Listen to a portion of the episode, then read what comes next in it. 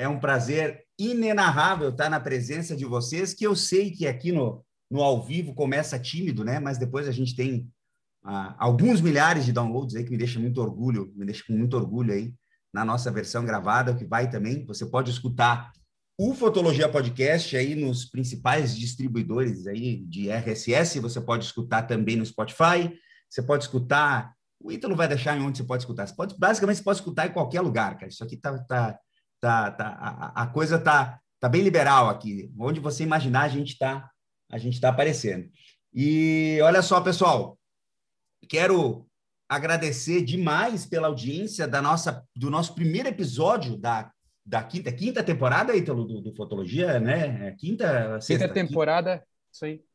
Quinta temporada, isso aí, da quinta temporada do nosso podcast, que começou com uma pegada um pouco diferente.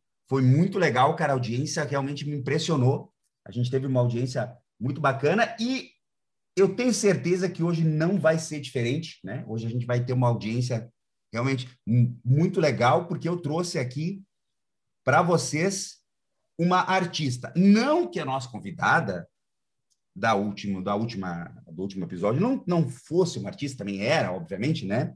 Mas eu trouxe para vocês aqui alguém com toque diferenciado. A gente vai conversar sobre fotografia num outro nível aqui hoje, hein? Olha que coisa, que promessa, hein? Mas antes disso tudo, eu preciso, obviamente, falar para vocês do quê? Preciso falar para vocês da Fotogol. Olha aí, hein? Aí a Photogol, que é o novo, a nova plataforma da GoImage que vai fazer com que você tenha esteja no poder aí da divulgação e da venda das suas fotos. Então acessa aí goimage.com.br, faz lá o teu cadastro, conhece a Photogol, cara. Realmente os caras estão disponibilizando uma plataforma 100% diferenciada para você que realmente leva a fotografia a sério e quer ganhar dinheiro com foto. Cara, você tem lá um e-commerce disponível para você, que você pode disponibilizar se você faz evento para os convidados, você pode disponibilizar para o seu cliente, fazer seleção online, você pode fazer prova, você pode fazer sistema de envio de álbum em 3D. Cara, é muito bacana. E o mais legal disso tudo é que você pode vender os produtos da GoImage lá dentro da Photogol. O seu cliente recebe o produto na casa dele e paga pelo, pelo lá pelo sistema da Photogol e depois você recebe a sua parte da grana, a GoImage recebe a parte dela e fica todo mundo feliz. O mais legal dessa história toda é que a Photogol é, é a ou é o Photogol? Enfim, deve ser a Photogol. É de grátis, meu irmão. Você não paga nada, a GoImage só vai te cobrar os produtos que ela vender depois para os clientes. Cara, o que você tem a perder se não ir lá e testar? Me dá aí esse voto de confiança, apoia aí o projeto de fotologia, já que a Goiânia patrocina, é o nosso projeto, né? Vai lá e faz teu cadastro, inclusive, quem é meu aluno, meu mentorado, você que está ouvindo esse, esse podcast, ou até para a galera que está nos assistindo ao vivo aí, depois eu quero dar um, um, alô, né? É sempre bom a gente ver o pessoal ao vivo, mas nós estamos desenvolvendo, vocês, vocês sabem, né? Estratégias de venda exclusivas para quem vai utilizar o Photogol. Então, se você utiliza o Photogol, certo? é muito bacana que você saiba que quem é mentorado do Eduardo tem lá dentro da mentoria, a gente já está desenvolvendo estratégias de venda exclusivas que se utilizam do Photogol como, como matriz. Olha que legal, hein? Então, acessa aí goimage.com.br, tenho certeza que você vai gostar lá do resultado. O link também, para quem está vendo no YouTube, está aqui na descrição. Uh, pessoal, olha só, eu vou até botar para gravar aqui, vai que eu dou um discurso bonito hoje, né? A gente tem um vídeo gravado aí. Eu, eu quero apresentar para vocês a nossa convidada de hoje e é com muito, muito, muito carinho, muito prazer que eu uh, quero também que vocês, a gente vai deixar o link na descrição dos, das plataformas aonde a gente está distribuindo aqui o podcast, mas eu quero que vocês deem uma olhada no Instagram dessa mulher, rapaz. Eu quero que você, antes de a gente começar a conversar, você pausa o podcast, você dá uma olhada no Instagram. Quem está me assistindo ao vivo, eu vou dar, eu vou dar, eu vou dar uma compartilhada na minha tela aqui. Eu sei que para podcast, deixa eu pedir se o Ítalo pode me, me, permitir aí, obviamente, né? Se o, se o diretor permitir que eu compartilhe a tela aí. Obrigado, diretor. Sempre um prazer aí a gente trabalhar junto. Tá, então, olha só, eu quero, eu quero dar uma, uma roladinha para vocês aqui. Uma roladinha, olha só. dá uma olhadinha nesse trabalho. Olha isso. Vocês estão vendo aí? Olha. Olha o requinte desse trabalho. Olha o cuidado. Gente, olha isso. Olha a perfeição da composição. Você que está ouvindo no podcast deve estar fulo comigo, né? Mas você vai e olha. Eu sei que você pausou e você está rodando o, o, o, Instagram dela junto comigo, né? Mas dá uma olhada na composição, dá uma olhada na direção, dá uma olhada no cuidado, dá uma olhada no. Gente, não tem um fio de cabelo fora do lugar. Que é isso, gente? Sabe por que disso?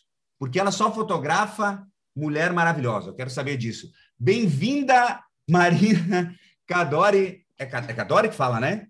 Eu falo Cadore. É Cadore, olha aí. Cadore. Mas eu acho que é Cadore, mas a gente fala Cadore. É, é, é, italiano o sobrenome? Italiano, é. Então, então é Cadore, hein? Então é, Cadore. é mas, mas, a gente nasceu chamando Cadore, então. Oh, a, a minha, tá bom. A minha pergunta é o seguinte: o que, que, o, que, o, que, que o cliente gosta mais? É do de Cadore ou de Cadore? Quando não me conhecem, chamam de Cadore, né? Mas ah. aí, depois que eu me apresento, aí passa a ser Cadore. É. Mas não tem problema, qualquer um tá bom. Maravilha, cara, maravilha.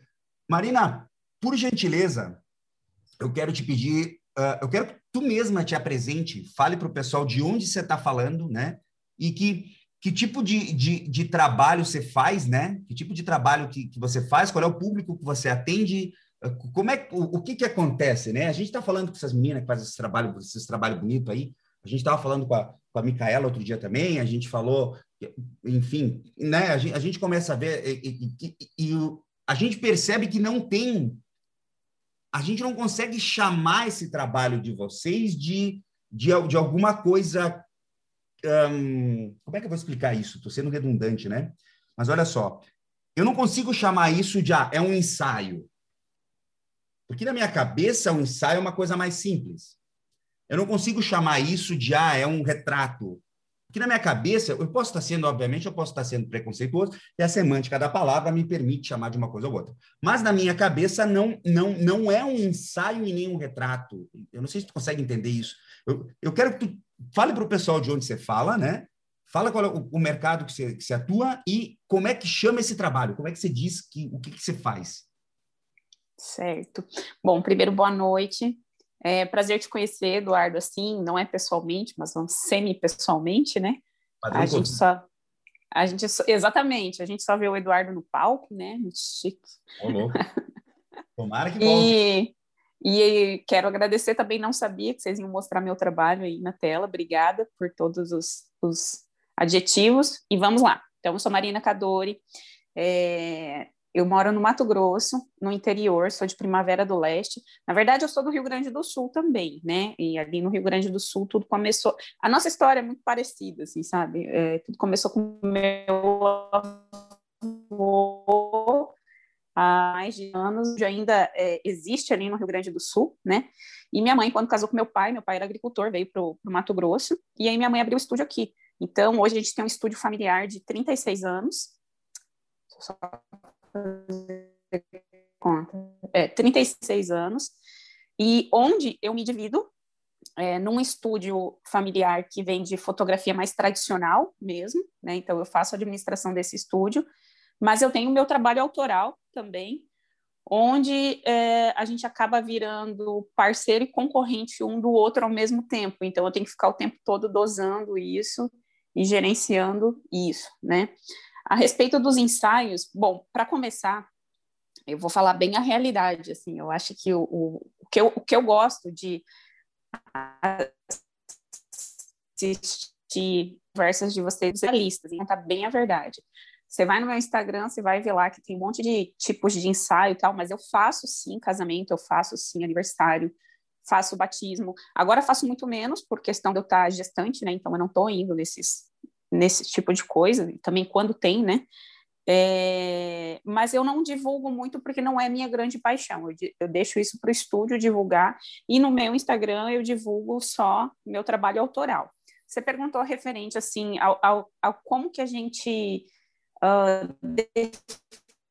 define o trabalho. Quando eu comecei a, a buscar esse tipo de trabalho com mais composição, com mais com mais arte dentro da, da composição, uh, não tinha um nome específico. Nós conhecemos em Las Vegas, na WPPI, em 2012, esse tipo de trabalho. E aí, depois, com o tempo, o pessoal começou a chamar de fine art.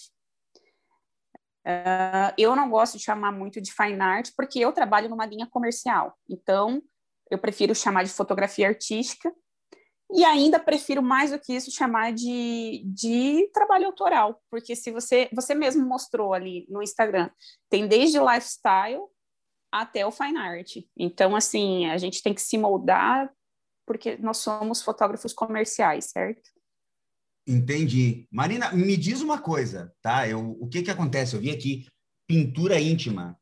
Pô, achei bem legal esse, esse, esse, esse, nome, né? Isso é um projeto, né? Pelo que eu entendi, é um projeto da. Uh, posso, tô, me fala se eu estou errado. É, é um, é um projeto. Me fala, eu não, não, vou, não vou tentar adivinhar. Me conta o que é pintura íntima. É, na verdade, assim, eu sempre fiz ensaio feminino, ensaio sensual, mas como a gente mora numa cidade muito do interior, assim, é, isso nunca era divulgado. Hã? Quantos mil habitantes tem aí? Hoje acho que deve ter uns 70 mil. Olha aí, cara. Olha aí. E aí, e aí deve ter uns. Desculpa, Mari, desculpa, mas eu, eu, eu sei que eu, eu interrompo, mas é que eu preciso falar, gente. 60 mil habitantes, e com um nível de trabalho desse, e o pessoal compra no interior do Mato Grosso. Aí o cara tá em Porto Alegre, o cara tá em Curitiba, o cara. E por que que eu falo o cara? O cara e a cara também, mas é, mas é mais o cara, tá? Eu preciso ser sincero, não vou, não vou, não vou negar para vocês.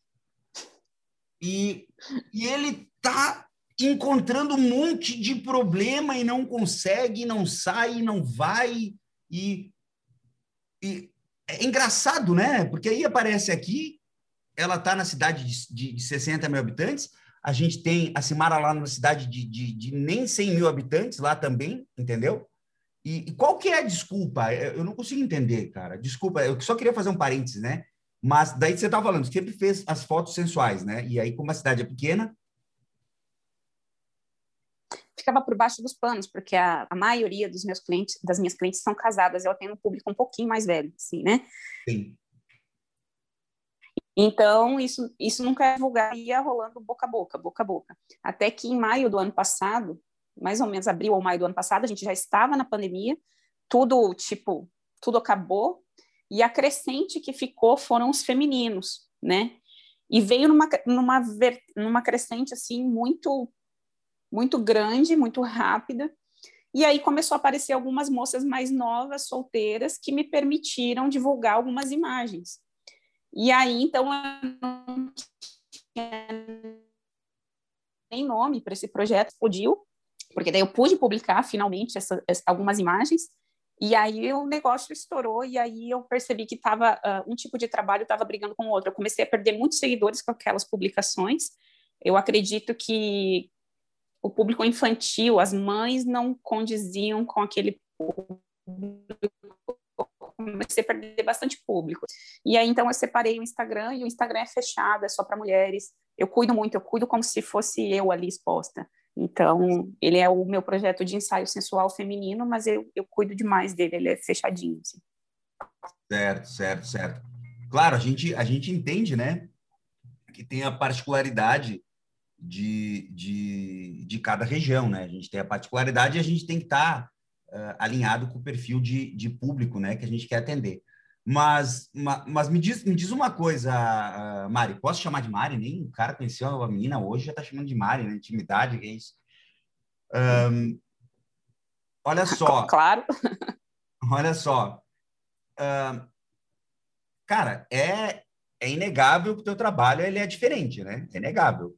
A gente consegue perceber. Eu, eu espero, acredito que, é, eu acredito que é muito provável que aí na tua região ninguém faça um trabalho parecido com o teu. Né? Eu, eu conheço, sendo bem sincero, eu conheço muita gente que fotografa no Brasil e, olha, se não conheço a maior parte dos fotógrafos, né, que fazem um trabalho que fazem um trabalho diferente, eu conheço conheço muitos, né? E realmente me, me impressiona, assim, é um trabalho que, que impressiona, é um trabalho diferente, né? Um, como que faz? Olha a pergunta que eu vou te fazer, hein? Como que faz para fotografar assim? que, que você fez para conseguir fotografar assim? Olha só, olha que pergunta, hein? Porque o que, que o que, que acontece, né? Ah, o pessoal acaba não, não, às vezes não fazendo a, a pergunta certa, né? Cara, teve algum, alguma coisa, né? Que eu vou, vou dar um exemplo meu antes, né? Para tentar uh, não cair na pergunta genérica para o pessoal não dizer, ah, Vanessa, você fez a pergunta, né? Mas e aí? E tu? E tu? Eu vou dar um exemplo meu só para te entender. O que, que aconteceu? O Eduardo. Ele ah, teve... E tu? Oi? A minha mãe fala igualzinho você, bem do sul, assim, e tu? É, isso aí. Isso aí. Olha só. Uh, eu tive dois pontos de virada na minha vida. O primeiro foi com. Eu vou, vou colocar três, né? O primeiro, acho que foi quando eu me acidentei de moto. Eu era moleque, tinha 17 anos, olha só, o que, que fazia de moto com 17 anos, né? Tive fratura exposta na, na tibia esquerda, quase perdi a perna. Foi. E nessa situação, eu tive que ficar um ano praticamente em, em casa, não, eu até ia trabalhar tal, mas eu tinha que ficar mais deitado e sentado.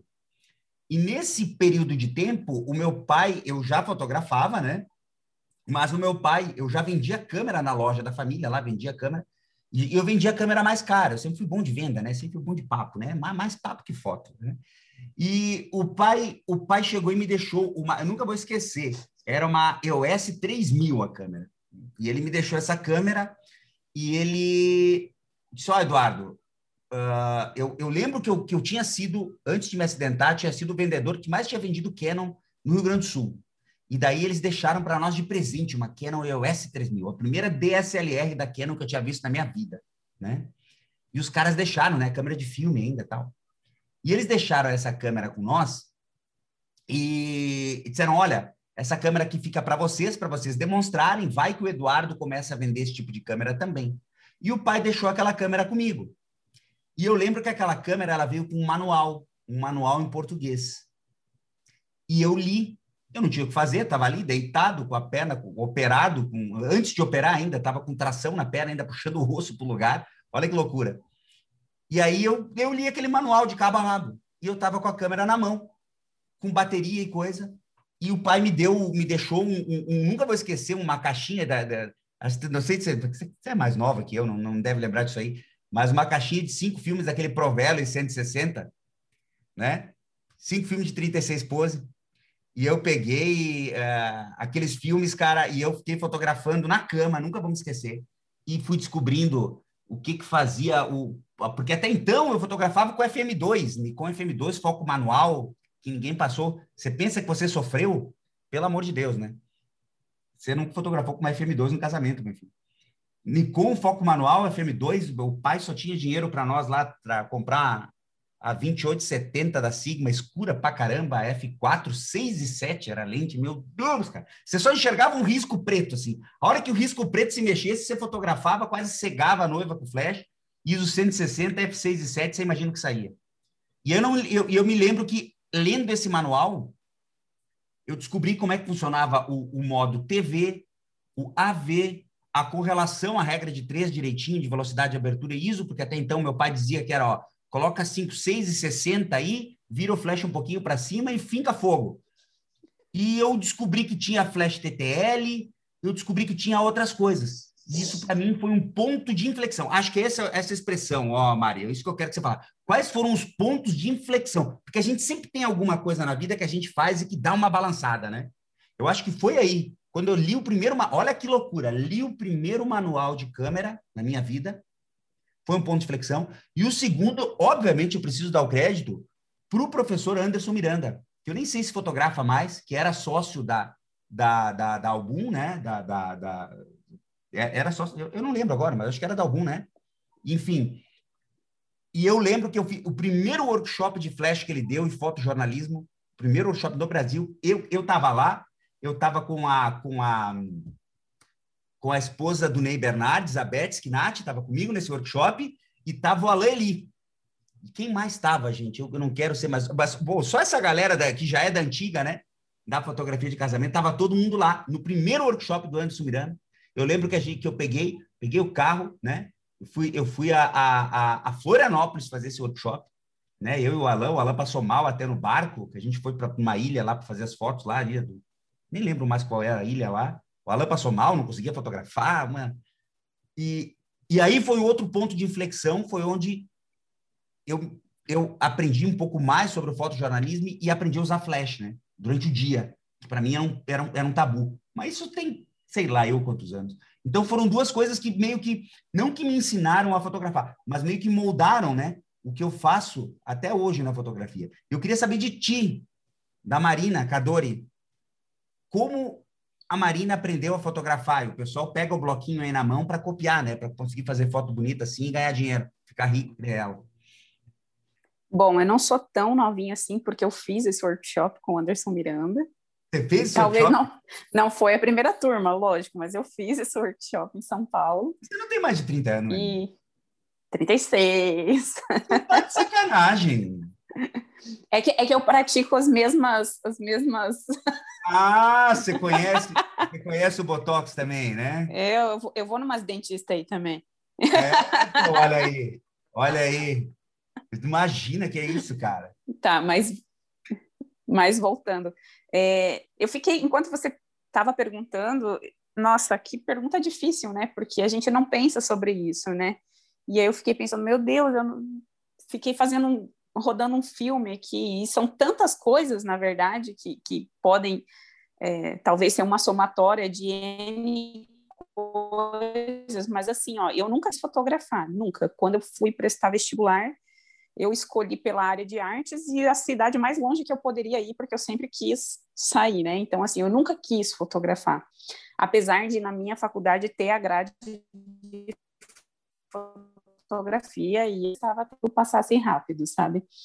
E aí, quando eu voltei para cá, eu trabalhava ainda na minha área de atuação, mas assim, é, não tinha muito mercado na época e eu vi a empresa da família precisando, eu acabei que voltei, mas aí eu disse o seguinte: ok, eu vou voltar, mas eu não quero fazer o que todo mundo faz, eu quero coisa que só eu faço, né? E, e, eu sempre tive isso dentro de mim, assim, eu não quero fazer essas coisas genéricas, eu quero fazer uma coisa minha, sabe? Isso sempre foi, foi latente dentro de mim. Uh, quando, mas aí até então eu fiquei muito tempo como passei por todos os processos, laboratorista, editora, segunda fotógrafa, fotógrafa assistente e Espera, até então só um pouquinho, Mário, só um pouquinho. De químico. De, de químico, mas você trabalhou, você, você chegou a trabalhar com ampliador ou você trabalhou só em mini lab? Não, a, a, minha mãe sempre teve o ampliador tal, mas era naquela fase que eu não queria nem saber da ah. fotografia, né? Então, assim, se eu tivesse infância, a minha infância era dentro do, do, laboratório do ampliador, né, do quarto escuro, mas eu não, não praticava muito. Mas aí, quando eu fui trabalhar, já era um mini lab, botava a mão lá dentro do químico, maior que eu, e, enfim, passei por todos os... Você já é meio, você já é meio no telinho. Testes.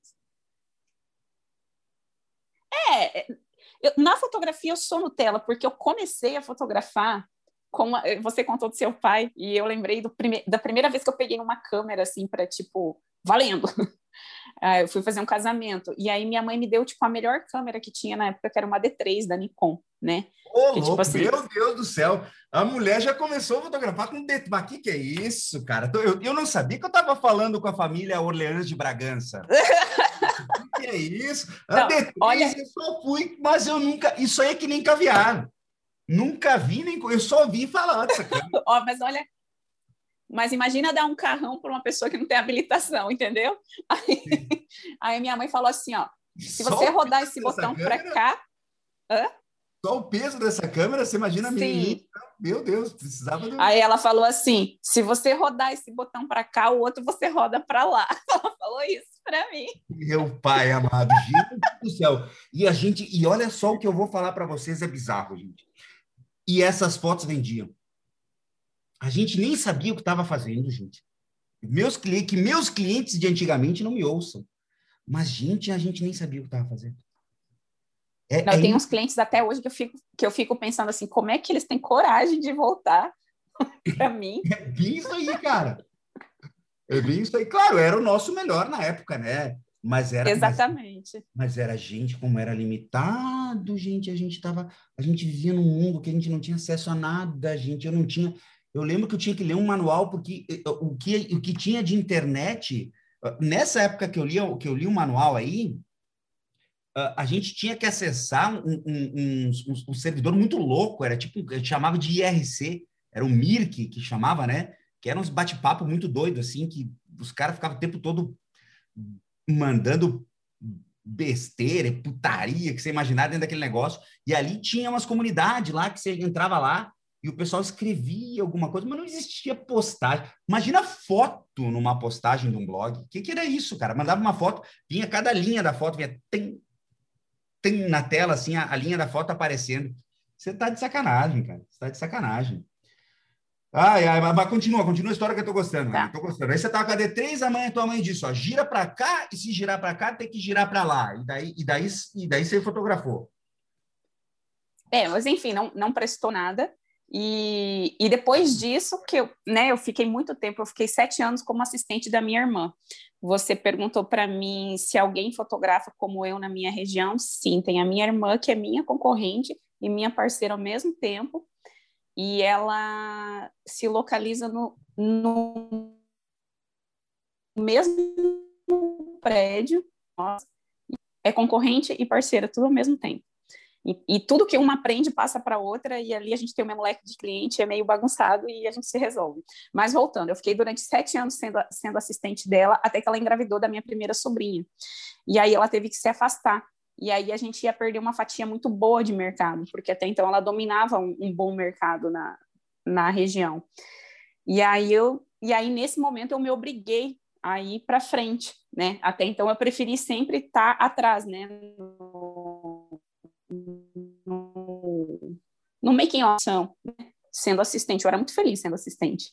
E aí, nesse momento, ou eu dava a minha cara a tapa, ou o estúdio da família ia per perder uma grande fatia de mercado. E aí, sim, eu passei a fotografar e com aquilo imenso. Se é para eu ir, eu não quero fazer qualquer coisa, eu quero fazer algo diferente. E tem uma coisa na vida que me, que me incomoda muito, que eu acho que isso é, é, o, é o que mais talvez faça a diferença na, na, minha fotografia, porque eu tenho preguiça da velocidade do mundo. Para mim, o mundo é muito rápido, o mundo devia ser mais devagar. E talvez eu, talvez eu tente expressar na minha fotografia esse desejo de que a vida fosse mais tranquila, mais serena, mais simples e mais devagar, entende? Sim. Então, às vezes, às vezes as pessoas falam assim: ah, suas fotos são românticas, suas fotos uh, parece que a gente está dentro de uma, da cena de um filme, filme antigo. Então, assim, é sempre isso que eu, que eu tento representar nas imagens, como se a gente saísse dessa atmosfera e fosse para algum lugar onde o tempo corresse mais devagar, porque esse seria o desejo da minha vida real, entendeu? Entendi. Então, então para ti, o ponto de inflexão foi tua mãe te jogar a câmera eu... no e dizer, ó, tá aqui, ó, te vira. Eu, eu, não, eu acho que foram esses três. Foram, tipo, dar a câmera na minha mão, mas ah, até então claro. eu era. A minha irmã ter parado e eu ter que assumir, e eu ter que assumir. Eu acho que talvez esse tenha sido o maior, porque se ela tivesse continuado uh, na mesma atuada, até hoje eu ia estar sendo oh, assistente. Necessidade, né, Marina? É. A necessidade. Eu vou falar um negócio para vocês, pessoal. Eu sei que eu estou sendo um velho patético com o que eu vou falar agora. Eu sei, me julgue. Me julgue. Estou aqui para ser julgado. Você, por gentileza, deixa aí nos comentários. Não sei onde você está ouvindo agora esse podcast, né? Inclusive, vou ter que falar para o Ítalo que nós, nós, nós. Enfim, depois eu falo para ele. Mas uh, eu sei que eu vou estar tá sendo um velho com o que eu estou falando para você. Um velho, eu estou ficando um velho e um velho tatuado. Pior é isso, né? Todo tatuado. Olha que eu tô, tô mais ridículo. Você imagina com 60 anos, as minhas costas, você nem enxerga minhas costas, cara. É tudo rabiscado. Aí você imagina, né? Um velho tatuado vai estar tá falando para você o seguinte: a geração do meu pai e da minha mãe, e isso eu não sei, eu não sei se eu já falei no outro episódio, estou sendo repetitivo pra cacete, né? Na geração do meu pai e da minha mãe, todo mundo era pobre é incrível. Eu não sei como era lá na Mari, mas aqui em Caxias, Bento, aqui na, na Serra Gaúcha, aqui, todo mundo era pobre. Você tinha algum juiz, um médico que tinha dinheiro. Fora isso, todo mundo era pobre. E essa necessidade fez com que a nossa região aqui se transformasse, até pouco tempo, na região mais desenvolvida do Brasil. Quando a gente tinha o polo metal mecânico aqui, antes daquela quebradeira que aconteceu aí, tinha o segundo maior polo metal mecânico do mundo em Caxias. Do mundo! Tanto que era a cidade que mais tinha empregos à disposição no Brasil. Olha que coisa, uma das cidades que mais cresceu no Brasil. Por quê? Pela necessidade. Claro que existe necessidade e existe você estar tá num nível abaixo da linha da pobreza. Existe essas duas coisas. Agora, quem passa por necessidade normalmente, normalmente se reinventa. Então, existe um movimento, cara, de pessoas que se forçam a passar necessidade se forçam a passar necessidade. Pessoas que mandam o filho para São Paulo com 100 reais no bolso, mesmo tendo dinheiro para sustentar o moleque estudando. Diz, ó, meu filho, você vai para São Paulo, você tem 100 reais. Me ligue só se você estiver passando fome. Por que, que eu estou falando isso para você? Porque muitas vezes você não desenvolve o seu trabalho, você não desenvolve uma, uma, uma, um projeto novo, porque você está preso a, a, a uma situação confortável. E essa é a grande verdade. Então, a partir do momento que a Mari esteve numa situação uh, em que ela teve uma necessidade, ela teve que tomar uma atitude. Foi aí que transformou o trabalho dela. Mas, Mari, me diz uma coisa. Qual é o tipo de, de, de, de, foto que você mais vende? De, de, onde, de onde vem o, o, dinheiro que mantém esse império aí? De qual, qual é o mercado que mais, que mais dá dinheiro aí? Grávida. Grávida grávida é o começo de tudo, né? Porque, lógico, a gente, a gente tem aqueles clientes que a gente, que a gente fotografou desde o noivado, do casamento. Sim, existe essa fatia. É, e essa fatia, normalmente, ela é contínua, né? Ela é, um, ela é cíclica, né? Eles sempre voltam, né? E todo mundo meio que sabe dessa história. Mas uma outra forma de começar outro ciclo é com, a, com as gestantes, né? E aí, sim, é onde a gente mais nossa, é, é, muito mais, é muito mais gestante e é onde inicia o ciclo. Aí depois, vocês sabem da história, né? Depois vem o newborn, depois vem as, a, o acompanhamento, vem o batismo, vem, enfim. Né? Você fotografa, você fotografa todo, todo, todo esse, esse, esse, esse, você faz todo essa, esse acompanhamento dessa esteira de, de produtos aí, todo, toda a necessidade. Integral, ou integralmente não, porque os, os ensaios autorais tomaram uma potência muito grande e são ensaios demorados que me consomem. É, é aquele tipo de cliente que uh, que tem uma dependência emocional da gente, assim, né? Dependência emocional. Então eles me consomem bastante. Você não, não tinha desses, Eduardo? Me, me fala mais sobre isso. Dependência emocional. Eu tenho, eu tenho um caso é. aí que eu não quero comentar, mas eu, é, enfim, né? Eu acho que eu acho que eu vou ter que acabar casando com o casal também, porque eu estou aí com eu tenho, eu, tenho, eu tenho uns dois álbuns aí que faz mais de quase dois anos que eu tenho para entregar e que, e que e tá um caso um caso sério aí, né? Uh, aqui eu, eu sou o tipo de pessoa que meus clientes não ouçam isso também, né? Cara, eu nunca executei um contrato na minha vida. Eu nunca executei um contrato na minha vida. Você está ficando louco. Eu moro numa cidade de 130 mil habitantes. Eu nunca executei um contrato na minha vida. Eu vou ser sincero com vocês, eu levei um calote na minha vida toda. Entende? Nesses trabalhos, nesses trabalhos que eu depois que eu comecei a trabalhar com o meu nome, Eduardo Vanassi, né, tal, que eu comecei a trabalhar num público um pouquinho uma, diferente, tal. Agora, eu tenho aí, porra, o cliente está com o trabalho pago há dois anos e não e que não tem Cristo de desenvolver, escolhe, não escolhe, minha tia quer ver, minha mãe quer ver, minha avó quer ver, tal. E o que, o que, que eu vou dizer para ti? O que eu sinto é que, cara, já fui jantar tantas vezes na casa desses casais que parece que eles querem mais é um amigo lá para estar tá falando sobre o álbum e do, do, que resolveu o álbum. Só que, cara, óbvio, né? Eu tô falando do Eduardo numa situação, gente, é óbvio, né? É óbvio que o Eduardo não paga os álbuns lá na Go Image, né, gente? É óbvio, sou patrocinado pela Go Image. Eu, a gente tem um programa, a gente tem um projeto juntos tal. É óbvio que eu não pago. se eu pagasse os álbuns, né, e tivesse pagar, pagar eu pago, né, com trabalho. O que eu quero dizer é que eu não tenho que ir lá e, né, vocês estão entendendo o que eu quero dizer, né? Se eu tivesse que, pô, eu tenho que pagar o álbum, o álbum vai aumentar, tal, de preço, é uma coisa. Agora, cara, tá bom, vai. Ah, um ano a mais, um ano a menos. O que que era um álbum de casamento, né? Mas explica a tua dependência emocional com as tuas clientes aí. Que história é essa? A gente vai ter que conversar com um psicóloga também para fotografar. É, mais ou menos isso. Mas antes eu só queria dizer que eu achei bem legal você falar isso, porque é vida real, né? Quem não tem esse casal num leque de cliente, né? Quem não tem? E uma coisa que há uns tempos atrás me incomodava muito era ir nos congressos e, e os palestrantes é, mostrarem um mundo mágico. Eu que escolho as fotos do álbum do meu cliente, não sei o quê, nananina. Falei, cara, eu não sei que planeta que esse povo vive, sinceramente. E, uma, e isso é uma das coisas que eu mais gosto em vocês, que é vida real, entendeu? Quem é que não tem esse casal, né? É... Uf, eu tenho muitos casais desses, mas voltando, voltando. Não, quando eu digo dependência emocional é porque assim, como é um trabalho mais elaborado e mais e que tem suas particularidades, a gente precisa combinar várias coisas antes que as coisas saiam do jeito que, que a gente gostaria que saísse. Então, tem muita conversa antes, a gente combina muita coisa antes, e aí acaba que vira isso que você falou, é quase uma terapia. Aí você, é, o cliente só quer falar se for comigo, só quer resolver se for comigo. Minha e aí. Você tá editando a porra do álbum. Cara, é. eu tô te dando o contato de quem tá fazendo a edição. Mas não, Vanassi, é só tu que tem.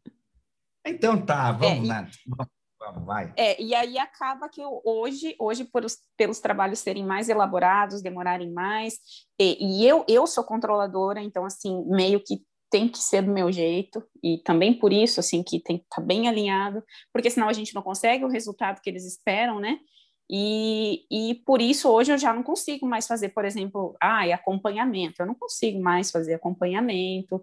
Hoje, se, se eu pegar algum acompanhamento que é de um cliente muito antigo, daquele tempo que me dava até dó dos clientes que, sei lá, segunda, terceira geração que eu fotografei lá no começo que eu não sabia nada, sim, eu vou pegar esses, mas hoje em dia eu já faço, por exemplo, trimestral, porque eu já não tenho mais condições de fazer um, um mensal, o bati, é, por exemplo, de domingo, eu deixo bem claro que no estúdio nós temos a escala dos fotógrafos, então se tiver dentro da minha escala eu vou, se não tiver dentro da minha escala eu não vou, porque a gente precisa manter a qualidade de vida de todo mundo também, né? Claro, então, claro. então eu, eu faço bastante coisa, mas não consigo mais abraçar da forma que eu abraçava. Olha só, deixa eu falar para a galera, obviamente eu vou dar um, um, um, uma colher de chá para quem está nos assistindo ao vivo. É um prazer enorme ter vocês aqui. Eu sei que a audiência ela é pequena, mas ela é extremamente qualificada dos que estão nos assistindo ao vivo. Muito obrigado vocês que nos assistem ao vivo. A gente sabe que a maior, uh, imensamente maior, é a nossa audiência depois na, na versão gravada, né? Mas, uh, pessoal, o Fotologia foi reinventado e renasceu, é tipo a Fênix, você está entendendo? Então, por isso, vocês têm acesso à nossa playlist. A, a, quinta temporada é como se fosse a primeira temporada. Porque o Fotologia não é mais aula. Você entendeu? A gente acabou, e é um negócio que eu estava falando para a Marina antes, a gente acabou virando um podcast que tinha virado aula, cara. Você quer ter aula? Então você vai fazer a mentoria Fotógrafo Forte com o Eduardo Vanassi. Lá você vai aprender a vender, você vai aprender marketing, você vai aprender marketing digital, você vai aprender funil de vendas, CRM. Você quer aprender vendas e marketing de verdade? Entre na mentoria Fotógrafo Forte que eu mostro para você como é que faz. Mas lá você aprende aula. Se você quiser ter sacadas e dicas, você assista os nossos vídeos do YouTube. No nosso canal do YouTube, você se inscreve ali no canal e você vai ter várias sacadas e dicas com essa cara de aula. No podcast, eu quero fazer o quê? Eu, inclusive, farei isso agora. Enquanto eu vou fazer uma pergunta para Mari, eu vou até lá, eu vou pegar um vinhozinho para continuar o meu papo com uma amiga minha, isso é o meu podcast novo. Eu, obviamente, né, gente, eu não não quero vir aqui dizer para vocês que eu tô milionário, que isso aquilo. Mas eu acho que, né, eu já cheguei aqui, pô, quase 40 anos na cara, cinco anos já na internet, com podcast, com, com a gente, mais de 400 episódios a gente tinha, e me dei o direito de reinventar o negócio para vir curtir a parada e conversar com os amigos e, e passar para vocês o que, que acontece. Mas eu sou um cara muito curioso, né? Eu sou muito curioso e eu quero saber o seguinte, Mari. Ok, você está no mesmo mercado da tua irmã. E o preço? Quem cobra mais, quem cobra menos? Vocês estão de combinado no preço, é isso? A gente. Ó, eu vou desligar tá meu vídeo. Eu vou desligar meu vídeo, porque eu vou pegar meu vinhozinho lá e meu cachorro, mas vai falando que eu tô aqui do ladinho, eu tô te ouvindo. Me explica como é que é a história do preço. Tá. Primeiro, eu queria dizer que eu sou aluna do Fotógrafo Forte e super recomendo. Quem não faz, faça. Uh, lá no estúdio da família, a gente executa bastante coisas que, que eles trazem o conhecimento e o nosso trabalho eh, funciona de uma forma parecida, então super, super aconselho o fotógrafo forte, tá, gente? E segundo, eu ia... Olha, para vocês terem ideia, é, é uma situação meio confusa e ao mesmo tempo acaba que é bom para a gente, né? Então, porque assim, a gente tem um leque parecido de cliente, porque durante sete anos eu fui assistente dela. Então, quando ela parou, as pessoas tinham confiança em mim, porque eu estava lá naquelas sessões anteriores, né? Então, quando eu não posso atender o cliente, eu passo para ela, vice-versa, e a gente tenta manter um padrão, quantidade de fotos no álbum, de é, preço da, da encadernação, inclusive a gente manda tudo para a GoImage igual, mesmo tipo de lâmina, mesmo tipo de tamanho, a gente trabalha com os tamanhos bem parecidos, porque muitas vezes, por exemplo, assim, eu faço, como o meu, meu maior mercado são as gestantes, ela tem um maior mercado de newborn, por exemplo. Então, às vezes, o, o mesmo cliente compra a gestação comigo e o newborn com ela. Então, para a gente manter uma unidade, a gente é, mantém os mesmos fornecedores para os álbuns virem no mesmo gabarito, etc, etc, entende? Mas são são escritórios separados, são contas separadas, funcionários diferentes, entende? Entendi, entendi. Olha, eu, eu não sabia que você era, você era minha mentorada. Lá, obrigado. Olha só que coisa. A gente vai descobrir um negócio no meio da entrevista para vocês verem como não tem como não tem uh, combinado não tem roteiro, não tem nada combinado nesse negócio aqui, está entendendo? E uh, entendi, entendi. Agora, uh, quantas, quantas pessoas. Um, deixa eu primeiro agradecer, né? Primeiro agradecer a Mari, depois agradecer aqui a Tati, também que está dizendo que, que é ouvinte raiz do Fotologia, que quando eram entrevistas virou aluna do Vitamina, Vitamina V e também aluna da mentoria. Só tem que dizer façam. Olha aí, ó. Tá vendo? Ó? Tá vendo? Ó? Não sou eu que estou falando, não pedi para eles virem, tá? Até paguei, né? Não, não, não paguei, não. O pessoal dizendo que admira o trabalho da Marina. O Dudu mandou um coração para mim. Cara, é o seguinte, né? Eu, né, sei lá, depende muito do que você paga. Se você me pagar um japonês, a gente conversa. O, a Lucy dizendo que, que nós amamos você. Obrigado, Lucy. E, enfim, galera, vocês podem, ó, a galera que está ouvindo ao vivo, como agora tem menos gente na gravação, né? Pode fazer pergunta, pode deixar ideia aí que eu vejo o que, que eu falo, falo com a Mari aqui. Mas eu tô, eu tô, hum, eu tô, eu tô, eu tô bem hum, impressionado, tá? Com, com as tuas fotos, né? Com, com a maneira como você fotografa. E eu, eu queria perguntar para ti se isso aqui é mais clique ou é mais... Tem uma menina numa foto de, de com uma, com uma, uma saia vermelha que, que ela tá... Uh, pô, gente, eu, eu, sei, eu sei que eu vou errar o nome. Deixa eu compartilhar a tela. Vou compartilhar a tela. Quem está vendo no YouTube, daí para você que está vendo, está ouvindo, né? De repente você se anima a vir ver, a, a, a vir comparecer ao vivo aí. Mas olha, olha só. Uh, deixa eu ver aqui, ó. Você está vendo essa foto aí, ó? Olha só. Essa foto aí o pessoal acho que deve estar tá vendo na tela agora aí, né? Uh, eu não quero tentar falar o nome da cidade ou do lugar, né? Pochorel. Pochorel, nossa, eu já tenho, eu tenho, né, que, que besteira que eu falei. Mas olha só, olha, dá uma olhada nessa foto, né? Essa, essa fotografia, né, uma foto de uma menina, você vai olhar no Instagram dela, você vai ver a foto de uma menina, uma foto de uma menina linda, por sinal, né? Uh, morena num lugar, um, um lugar bem inusitado, assim, né? Ambientado, parece um castelo, não sei, uma coisa bem diferenciada, com uma luz maravilhosa, com uma luz de recorte na, na no lado direito, com um movimento, com, com uma composição muito muito bonita tal. Uh, essa esse tipo de esse tipo esse tipo de foto qual que é o segredo disso aqui? É mais edição é mais. Me conta o segredo. Eu quero saber o segredo. Tem... O pessoal fala que tem segredo, né? O pessoal fala certo. muito, ah, mas tem uma sacada, tem um segredo. Eu quero saber o segredo. Está na hora de contar esse segredo aí. Tá. Essa imagem em específico que você mostrou, ela praticamente não tem edição. Eu faço tudo na hora. E eu trabalho sem assistente, eu trabalho sozinho. Ah, todo com, mundo com... fala, Ó, todo mundo vem com essa historinha. Eu sei que o que eu estou te falando é o que eu sei, o que o pessoal vai falar.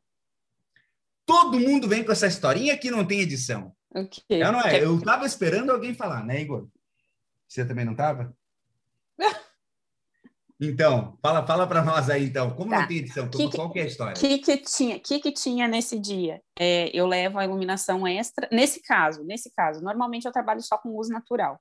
Mas Sim. nesse caso que eu já conhecia o lugar e que eu sabia o que eu queria fazer, então eu me preparei. Eu levei luz artificial de LED, eu levei um LED, que é essa luz de recorte que está fazendo.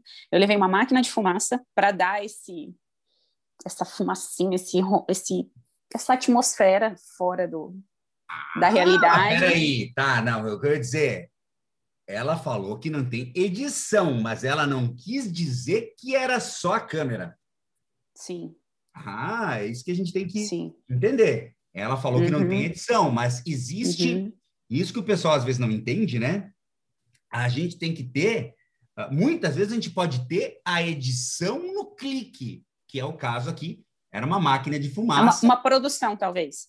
Uma produção. Obrigado, Marina. Da gente é, é bom a gente ter amigo assim mais culto que nos, nos ajuda com essa, os termos corretos assim, né? o, o, uma produção, uma produção, né? Você foi lá e colocou uma máquina de fumaça. Olha o cuidado para fazer a foto. E iluminou com o que aquela foto ali? Como é que foi iluminada? Um LED. Um, um LED. LED normal, né? Tinha uma, tinha uma porta entrando luz natural, que é que entra no rosto dela.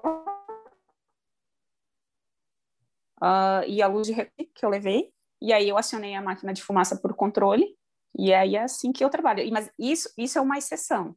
Aquelas Sim. externas, porque ela é interna, né? Na interna eu consigo trabalhar assim. Nas externas é, é câmera. É...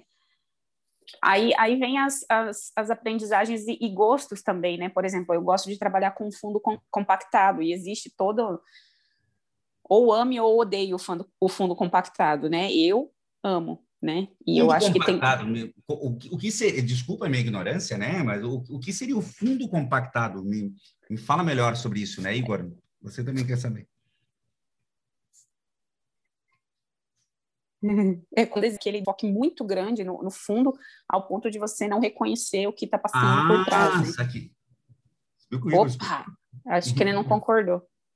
Ah, entendi. Um buquê, uma, uma, uma no Isso. caso, uma, um buquê bem intenso, né? Com o diafragmazão todo aberto ali, ou com uma lente bem longa para achatar o plano, fazer, o pessoal chama de achatar plano, né? Entendi. Isso, isso. É. Então, é uma, é uma característica que eu gosto, né? Então, quando, quando eu estou nas externas, eu utilizo luz natural. Mas a luz natural também não é a luz natural. Isso, como eu falei, eu sou controladora, sou chata, e as coisas têm que acontecer do meu jeito. Então, tem um horário específico que acontece, ele é muito rápido, e, e é onde eu consigo esse tipo de luz. Então, assim, aí, sim, vai, por exemplo, a vinheta, como eu trabalho com luz natural, eu não tenho como ter uma vinheta na hora, por exemplo, com, com luz artificial. Então, a, a vinheta eu faço sim, no pós-produção. Se eu tiver que acrescer um pouquinho de luz, orientar a pessoa onde que ela vai estar tá focando o olhar dela, sim, eu utilizo isso demais, demais eu, eu vou te falar um negócio, tá, Mari? Eu, eu sei lá o, o, o, que que eu sou, né? Eu tenho, eu tenho um problema, eu, eu, eu sou meio Raul Seixas, né? Sabe? Amém. Eu, Todos deveríamos ser. Metamorfose ambulante, assim, por quê? Porque, cara, eu, eu, eu gosto de tudo que é bem feito. sabe? Tudo que eu vejo que é bem feito, no sentido de que é. Porque a gente. Cara, uma coisa. Você pode dizer, ah, não, eu não gosto de tal estilo. Cara, sendo bem feito, eu vou gostar. Eu vou gostar. O que, o que eu posso dizer que eu não gosto, que eu não gosto, é do que a gente percebe que não, né, não, não foi bem feito, né? Uma coisa. Deixa eu pegar um exemplo. Vamos pegar um exemplo de, de filme, por exemplo, né? Não necessariamente fotografia de filme. Inclusive, nós vamos fazer um podcast sobre fotografia de filme. Eu olho para o trabalho assim, eu gosto. Eu olho para o trabalho com flash, eu gosto. Eu olho para o trabalho de moda, eu gosto. Eu olho para o trabalho de newborn com, com props, eu gosto. O trabalho de newborn com fundo branco, eu gosto. Eu olho... Eu não, o, o, o, que, o que seria? Então, o Eduardo Vanassi é um cara que não tem estilo? Ou, ou é o que... Agora está na moda o pessoal dizendo, né? Ou, ou você é ou você é de esquerda ou você é de direita, né? Você não pode ser alguém de centro ou qualquer coisa assim, porque você é um isentão, né? E eu, eu, acho, eu acho muito bonito, acho muito bacana, né? E por que, que eu estou te dizendo isso? Porque eu vi em algumas fotos externas aqui, né? Que, que, que tem uma, uma, uma luz de recorte. Eu achei muito bacana isso. Uma foto de um menino, um, um, pequenininho com uma tem uma cabra, né? Que não aquele tá, aquele tá abraçando também, mas um outro pequenininho que ele tá atrás de uma cabra. Não sei se é uma cabra, se é um é uma, uma ovelha que ele está atrás dela. É um cabritinho. É, e a gente percebe uma, uma luz uma luz de recorte, né? Muito bonita, dá, dá um destaque e tal. Uh, mas eu te pergunto o seguinte: isso não acaba dando muito trabalho depois para fazer o acabamento dessas fotos, no sentido de. Vamos falar de acabamento, tipo, pô. A gente sabe que é muito mais fácil ir lá fazer um ensaio com uma 35 milímetros, né? que eu não sei quem foi o cara que chegou e disse que você tinha que ter só uma 35 para fazer o ensaio e acabou, né? Uh, você vai lá com uma 35 e, e, e, e, fotografa só câmera, lente e posição de luz. Quando bem feito, eu também acho muito bonito, né? Também acho muito bonito. Mas até que ponto isso vale a pena financeiramente? Isso não dá muito trabalho para fazer? Eduardo, primeiro, você está me ouvindo bem agora? Porque eu tive que tirar o fone para botar carregar. Tô, tô, tô ouvindo sim. Não te preocupa, tô ouvindo. Ah, então tá bom. É... Sim, é... Nossa, deixa eu pensar, deixa eu pensar como é que eu vou falar sobre isso. Primeiro, a luz de recorte é verdadeira, porque é, a, é o horário da luz que eu gosto de trabalhar. Mas é lógico que se eu estou trabalhando sem Verdadeira quer dizer que é natural. trabalhar com luz natural. Luz sim. natural? E sim. Mas tem que ser naquele horário que eu sou chata, entendeu? Entendi. Então, assim, se, se, se tá rolando uma luz atrás da pessoa, eu trabalho só com luz natural e sozinha, é entendível que o rosto vai ficar escurecido, correto? Correto. E aí sim, isso vai me dar trabalho no pós-produção. Sim, aí me dá trabalho. E aí, nesse momento, é que a gente entra na questão da precificação e da dependência emocional do cliente, né? Porque daí não é um trabalho que eu possa passar integralmente para as minhas editoras, por exemplo. Eu passo só até um pedaço para as minhas editoras para fazer determinados ajustes e depois esse trabalho precisa vir comigo. Por isso que esse trabalho ele tem um tempo em específico para ficar pronto e aí, diferentemente, por exemplo, do, do método que o fotógrafo Forte fala a respeito de vender a foto sem o pacote, com, com o risco, né? Com a inversão, de, risco. de risco. Aí, nesse caso, é, não se aplica, porque dá muito trabalho e o preço já começa lá em cima, no caso. Entendi, entendi, entendi. Cara, eu. eu Mas eu, aí eu... é esse tipo de trabalho em específico. Sim, sim, sim, perfeito, perfeito. Eu, eu entendo, né? Entendo, entendo perfeitamente com, com, com a, quem, quem quer fazer dessa maneira, né? E um, o, se eu responda se quiser, ok? Se não quiser, não tem problema. Eu já tenho outra pergunta na cabeça, eu, porque eu sou metido mesmo, né? E o Igor, o Igor que me disse para perguntar, né, Igor? Ó, foi ele que pediu. Uh, quanto custa para fazer um trabalho desse? Quero fazer um ensaio desse, do meu, do meu filho, do Igor, que é meu filho. Se ele for externo, se ele for externo, eu vendo ele só no fotolivro, tá? É, eu não vendo, eu não vendo ele na fotografia avulsa, por quê? Nós temos um mini lab, tá? A gente trabalha com mini lab também. O nosso mini lab ele é dry e ele trabalha com semic, quatro cores. Então, como a gente trabalha muito com tons médios nesse tipo de fotografia, com menos contraste, a impressão fica prejudicada se eu imprimir nesse tipo de, de equipamento. Então, esse tipo de trabalho eu só trabalho no fotolivro, tá? Ou em Canva, aqui, aqui eu tenho uns... Ah, se tiver, mostra aí, pô. Tem uns Canvas aqui. Deixa eu só fazer uma coisa. Eu, eu, vocês estão vendo aqui? Isso aqui são dois HDs um em cima do outro, ó, que eu botava embaixo peraí, da mesa. Peraí, fala de novo para não ouvir. Tenho dois HDs aqui, ó, um grudado no outro com, com, com fita dupla face. Não dá para ver? Faz o foco aí, lente. Ela é macro, ela deveria fazer. Aí, ó, tá vendo? Olha que loucura. E um deles deveria estar ligado para eu conseguir gravar, salvar o que eu estou gravando agora. E não estava ligado, né, Igor? Ah, pois não. Deixa eu ligar esse negócio antes aqui. Não, não tem problema. Vai dar zica, peraí. Ali, ó. Agora, agora vai, vai funcionar. Até porque, pessoal, deixa, deixa eu dar uma dica para vocês antes, né, da gente continuar aqui.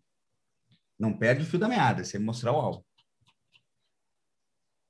Gente, uh,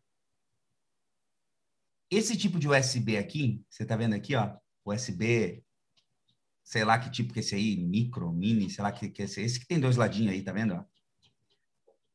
Ele entra se você colocar o contrário e forçar, tá? Então não faça isso. Coloque com calma como um ser humano normal. Porque se você colocar o contrário, vai dar uma M gigantesca no seu setup de trabalho. E aí você vai perder metade do seu dia testando o que foi que queimou, onde foi que deu problema. Então tenha cuidado, tenha cuidado, não seja, não seja um, um, um, ogro quando você vai colocar um cabo que ele, ele, ele, ele, ele é sensível. Olha só, ele é um cabo que ele entra, ele entra com um toque. Por que, que você precisa virar ao contrário e ser um, um, um monstro e, e, quebrar o negócio? Entendeu? Não faça isso. Não, não seja assim, entendeu? O mundo já tem violência demais, cara. Você não precisa fazer isso com, com equipamento sensível que custa R$ 1.500. Você não precisa fazer isso. Você não é um idiota, que nem o Eduardo. Entendeu? Só queria dar um desabafo aqui.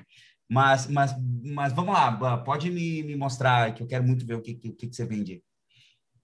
Tá, então, só falando que os ensaios fine art, que são esses que você está falando em específico, tá. externos, com esse tipo de característica, com bastante pós-produção e produção, eu só entrego em material de fotolivro, e aí a gente entrega 15 imagens a partir de 1850, tá? Certo. Se for um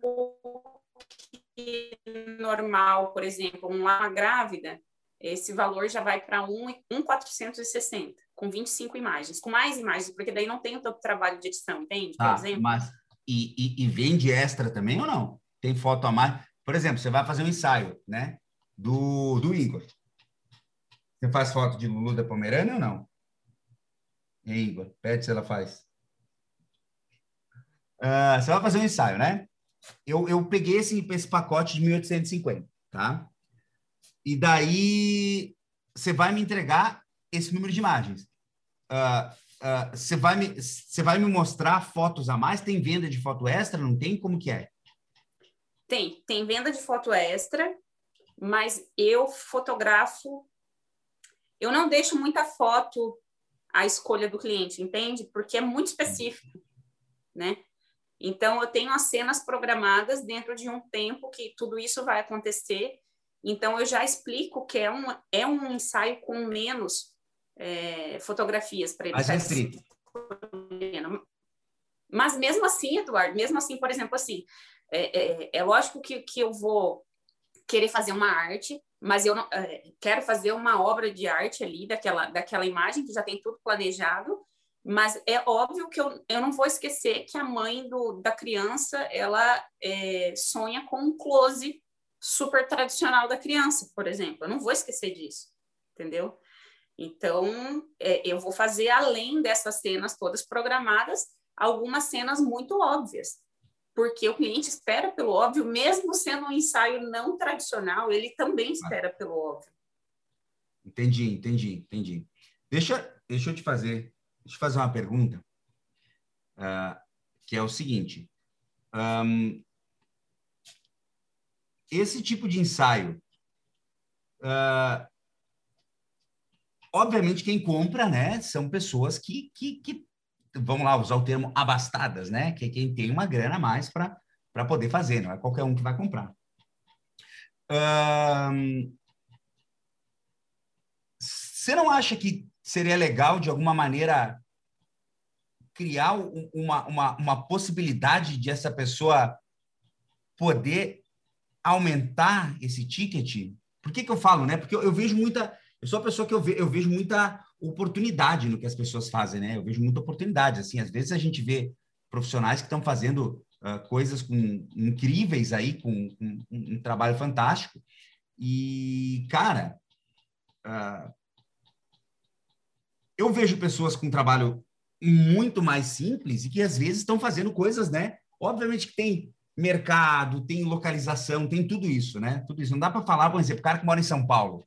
Em São Paulo, com mil reais você não faz nada em São Paulo. Meu Deus, você vai num restaurante, é 600 reais para comer em qualquer restaurante, entendeu? E o que, que eu quero dizer? Uh, cara, com um trabalho desse, quem sou eu para falar também, né? Mas com um trabalho desse, deveria ter uma possibilidade de o cara deixar 10 pau. Ele tem que ter como. É, e isso é uma coisa que eu prego muito. Olha, eu, eu volto para a parada do, do, do, do, querer da aula, né, cara? Não é isso. O que eu quero dizer é que ele tem que ter como gastar mais. Porque o que, que acontece? Se ele não gastar contigo, né, Igor? Se ela não gastar contigo, ela vai gastar numa bolsa ela vai gastar no, no, no, no, enxoval da criança. Ela vai lá e gasta. Meu Deus, o que, que é para uma. Você sabe mais do que eu, né? O que, que é para uma grávida gastar? Gasta mil sem pensar. Piscou, gastou Cada mil. dia é mil, é. É isso aí. É mil, é mais mil, é mais mil, é mais mil. Cara, o teu ensaio tem que ter a possibilidade de a cliente gastar mais. É isso que eu falo, um trabalho nesse nível. Eu não tenho um trabalho nem perto de um nível desse. E, e assim, ó, não é incomum ensaios em que eu consigo cobrar, em que eu consigo cobrar 4 mil, 5 mil, 6 mil reais. Entendeu? Não é incomum ensaios que eu consigo fazer. E, e pior, sem pagar os álbuns ainda, hein? Sem pagar álbum. Entendeu? Então, o, o que que eu penso? Uh, essa parte de limitar o quanto o cliente pode gastar, sabe? Acho que deveria ter, cara, eu não sei agora, teria que pensar com um pouco mais de calma, mas desenvolver algum mecanismo aí para que o cara conseguisse gastar ilimitadamente, entendeu? Ilimitado no sentido de, cara, você vem aqui para gastar 1.800, que seja o caso, e você tem que ter como vender 10 mil para aquele casal de médicos que o cara é cirurgião plástico.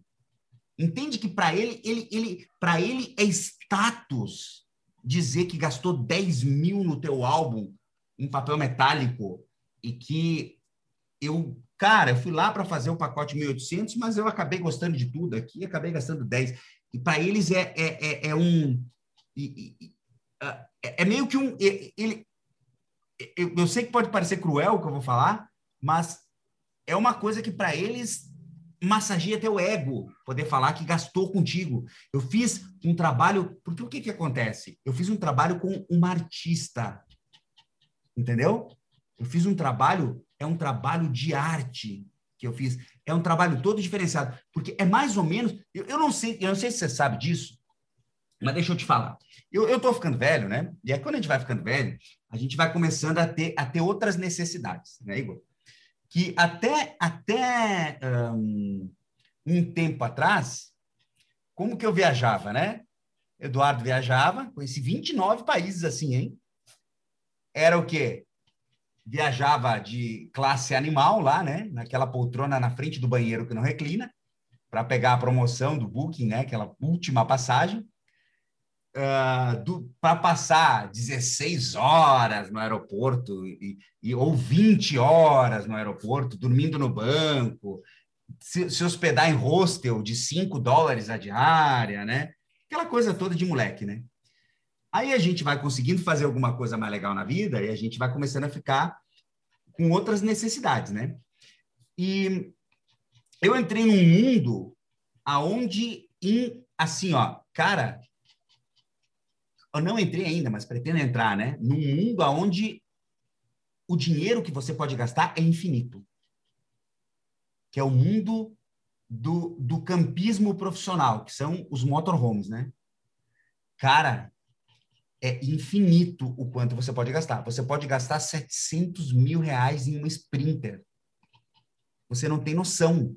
É um quarto, é uma casa com tudo que você imagina dentro de uma Sprinter, que você pode entrar num mercado, você pode dirigir numa cidade com ela. É uma coisa, uma loucura, assim, ó. E por que, que eu estou dizendo isso? Porque você chega lá sabendo que você pode construir o seu motorhome com 70 mil. Entendeu? Só que quando você chega lá, chega numa, numa Santo Inácio da vida, digita aí no YouTube depois você Motorhome Santo Inácio, para você ver o último modelo de, deles. Gente, é inacreditável. Banheiro com ducha quente que você abre e fecha a. a, a, a. Ah, Jesus! A pia do banheiro abre e fecha a pia em caixa, sistema automático de nivelamento, ar-condicionado individual por ambiente. Um negócio é inacreditável. Por que, que eu estou dizendo isso para você? Porque é legal, e obviamente, né, uh, fica aí a, a, a, a, a sugestão, né? Com um nível de trabalho desse, é legal a gente pensar naquele cara que quer um plus. E a gente não tem noção de quantos querem, cara. Isso é um negócio que é, é bizarro, porque é que eu pensei, eu, da minha ignorância, né? Ah, Ninguém compra um motorhome de mais de 500 mil. Cara, você não tem ideia. Eu vou atrás, né? Tô olhando tal, né? Ah, você pode passar aqui na, na, na loja para olhar os modelos que a gente tem aqui que a gente vai entregar. Só que todos eles, a gente tem seis aqui para entregar, os seis são de mais de 500 mil reais. Eu disse, puta que eu pariu, como tem gente que tem dinheiro nesse Brasil, né? E eu aqui fudido pensando em como ia fazer para parcelar uns cento e pouco. Você entendeu? Por quê? Porque realmente tem gente, né? Que, que, que, que tem a grana para poder gastar. E a gente tem que. Eu, eu penso, né, que a gente tem que, que, que ter o que oferecer. Mas, mas ó, Mari, me conta uma coisa. Uh, como que como que que faz, né, para manter o, o, fluxo de clientes aí num mercado mais alto, assim, porque o que, que eu vejo? Eu vejo que o pessoal fala muito, né? Que, cara, quando a gente trabalha com público com um pouco mais de poder aquisitivo, um negócio diferente e tal, é muito difícil manter um fluxo constante. A gente tem semana que tem três ensaios e daí na outra não tem nenhum. Qual que, como que, qual que é o segredo do marketing aí? É, é, o que, que você faz aí? Você vai aborda todas as gestantes na rua? Minha mãe Não, fazia é, isso. Primeiro, primeiro só, primeiro só queria, queria dizer que super entendi o que você quis dizer. Eu acho que eu ainda não cheguei no meu cliente perfeito. Eu ainda estou nesse caminho. O meu cliente que compra, Eduardo, isso, isso é muito legal você falar, porque isso é uma é uma pulga na minha orelha constante que eu vejo acontecendo na minha frente, entende? É, e eu, e eu vejo as coisas caminhando, eu estou vendo que as coisas estão caminhando, mas ainda não estão onde deveriam estar, né? Mas, assim, é, eu tenho muito cliente é, que se mata para estar tá pagando aquilo, entende? Então, a, a venda extra, dependendo do trabalho, por exemplo, esse tipo específico de trabalho, não estou falando de uma gestante, não estou falando de outros trabalhos. Mas desse tipo específico de trabalho, a venda extra acontece com menor frequência e normalmente se acontece a venda extra não é de, da oficina. Acontece, por exemplo, de uma tela, de um Canva, de um jogo de quadros, aí acontece nesse sentido, né? Então, o cliente que vai gastar, vai gastar mais nesse sentido. Mas, assim, é, eu, eu sinto que do, do começo, de quando eu comecei a fazer, o público já mudou, mas eu sinto que ele ainda precisa mudar, porque ele ainda não está ideal. Talvez, não sei se é isso exatamente que você está falando. Sim. A sensação que eu tenho é que eu tô, tipo, indo, mas não cheguei lá ainda. Entendi, entendi. Não sei se é isso que você quis dizer. Não, não, até, até, até entendo, entendo, entendo, entendo o que você quis dizer aí. Não tem, uh, entendo e concordo. É só que eu é, é, o que eu sempre digo. Eu sempre acho que tem que tem um, um cirurgião plástico e a gente tem que ter o produto pro cara, né? Tem que ter o produto pro cara. Tem que ter. Eu sempre eu sempre gostei de ter aquele pacote de 30 mil. E vira e mexe, o que que acontecia? Aparecia quem fechava. Entendeu? Eu não sabia nem como é que eu ia entregar 30 pau pros caras, né? Mas aparecia quem, quem, quem fechava, né? Isso é uma coisa. Mas, um, mas, mas, mas aquela velha história tá. tá a, a, a gente tem que estar tá, é feliz com o que a gente está fazendo. Eu sempre, eu como profissional da área de vendas, né? Eu sempre procuro entender da onde dava, aonde dava para a gente fazer umzinho a mais aí, né? Umzinho a mais. E, e, e, e, me diz, e me diz uma coisa. Eu não respondi sua última pergunta, ah, eu desculpa, até me perdi. Desculpa, desculpa. Vai, vai, vai, eu até me perdi. Não, não, não, não tem problema. Eu, eu, eu, quero, eu quero entender uma coisa agora. Uh, quant, a, a, na tua região aí, quantas pessoas tem aí na. na, na uh, qual é a, a maior cidade que tem próxima? A maior cidade que tem próxima? Rondonópolis, é. e, Rondonópolis e a capital, Cuiabá. E, e, quantos quilômetros dá isso? 230 até Cuiabá e 180 até Rondonópolis, se eu não estou enganado. E, e, e, vem cá, lá em Cuiabá você teria concorrência, assim, para... Pode ser sincera, você acha que teria concorrência, assim, para fazer um... Não, que eu tô rindo porque... eu tô rindo porque são meus planos, entendeu? Ah! Olha aí! Olha aí! Olha aí, gostei da ideia. Eu, eu gosto, eu gosto eu de gente faço... tá frente, cara. Gosto de gente que está pensando lá na frente. Eu, eu rodo nove cidades trabalhando, eu não trabalho só aqui, né? Inclusive também Cuiabá. mais sobre isso. Rodo nove cidades trabalhando. Como é que é essa história? Você Por... é itinerante? Não agora gestante, né? Mas na versão normal, sim. sim. Porque daí então acontece isso. As pessoas acabam conhecendo a gente por por rede social, e aí, uh, se quer que a gente vá, tem todo o custo para a gente ir, né? Tem toda todo estudo se é viável da gente ir, se dá para ir um dia, voltar no mesmo dia, tem tudo isso acontece, né? E o mercado de Cuiabá tem, da capital tem acontecido bem, e eu fico feliz por isso. É, e eu noto, e eu noto que a forma que a gente trabalha é muito diferente da forma que eles trabalham lá na grande cidade. E daí tem um pouco de dificuldade de entendimento. Mas, mesmo assim, tem gente que fecha. O que, o, que, o, que, o, que, que, o que, que muda lá? O que, que tem de diferente? É, lá tem aquela guerra de preço que todo mundo fala, que todo mundo entra, sabe? Que aqui a gente já está numa posição mais confortável no sentido de que, como a gente está há bastante tempo aqui, as pessoas já sabem como a gente trabalha, né? Entendi. Entende? A gente não, nós não somos, por exemplo, um estúdio que vende arquivo digital. Não, esse não é o nosso estúdio, entendeu? E, você acha que, que e, e, olha eu, né, cara? Nossa, por que, que eu abro a minha boca? E e, você acha que. E por que, e por que, que você acha que lá em Cuiabá uh, as pessoas têm essa, essa, essa percepção? Os, você, olha, eu vou te fazer uma pergunta, tá, Mari? Ela vai, ela, ela, ela, ela, vai, ela vai desligar o negócio e vai, vai sair, vai sair da gravação. Ai, Você lembra o que, que a gente falou antes, hein? Você não é vai me dar chapuletada aqui. Mari, uh, quantos fotógrafos você acha que cada gestante segue no Instagram lá em Cuiabá? Como é que é? Quantos fotógrafos você acha que cada gestante segue no Instagram lá em Cuiabá? As gestantes de Cuiabá, quantos fotógrafos será que elas seguem no Instagram? Ah, eu acho que muitos, não sei. Não sei. Nunca será parei para pensar sobre isso. Quantos, quantos, ó, deixa eu fazer uma pergunta. Quantos advogados você segue no Instagram? Sei lá, um, nenhum.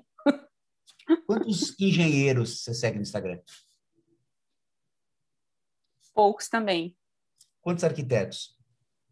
Mais porque eu vim dessa área, mas pou, poucos também. Quantos otorrinos? Não Qual... sei nem pessoalmente. Mari, qualquer profissão que eu te pedir, a não ser que seja fotógrafo e arquiteto, que é a área que você falou que você veio, você não segue praticamente ninguém. Olha que loucura que eu tô te falando, Mari. E, e, sabe que, e sabe que isso é exatamente a mesma coisa em pessoas normais? Quando eu falo pessoas normais, é quem não é fotógrafo. Que não são não, fotógrafos. Isso. Uhum. Não, não, a gente é anormal, porque a gente é fotógrafo, a gente tem um diferencial, né? A gente tem, né? A gente sabe disso. Agora, pessoas normais, elas não seguem tantos fotógrafos.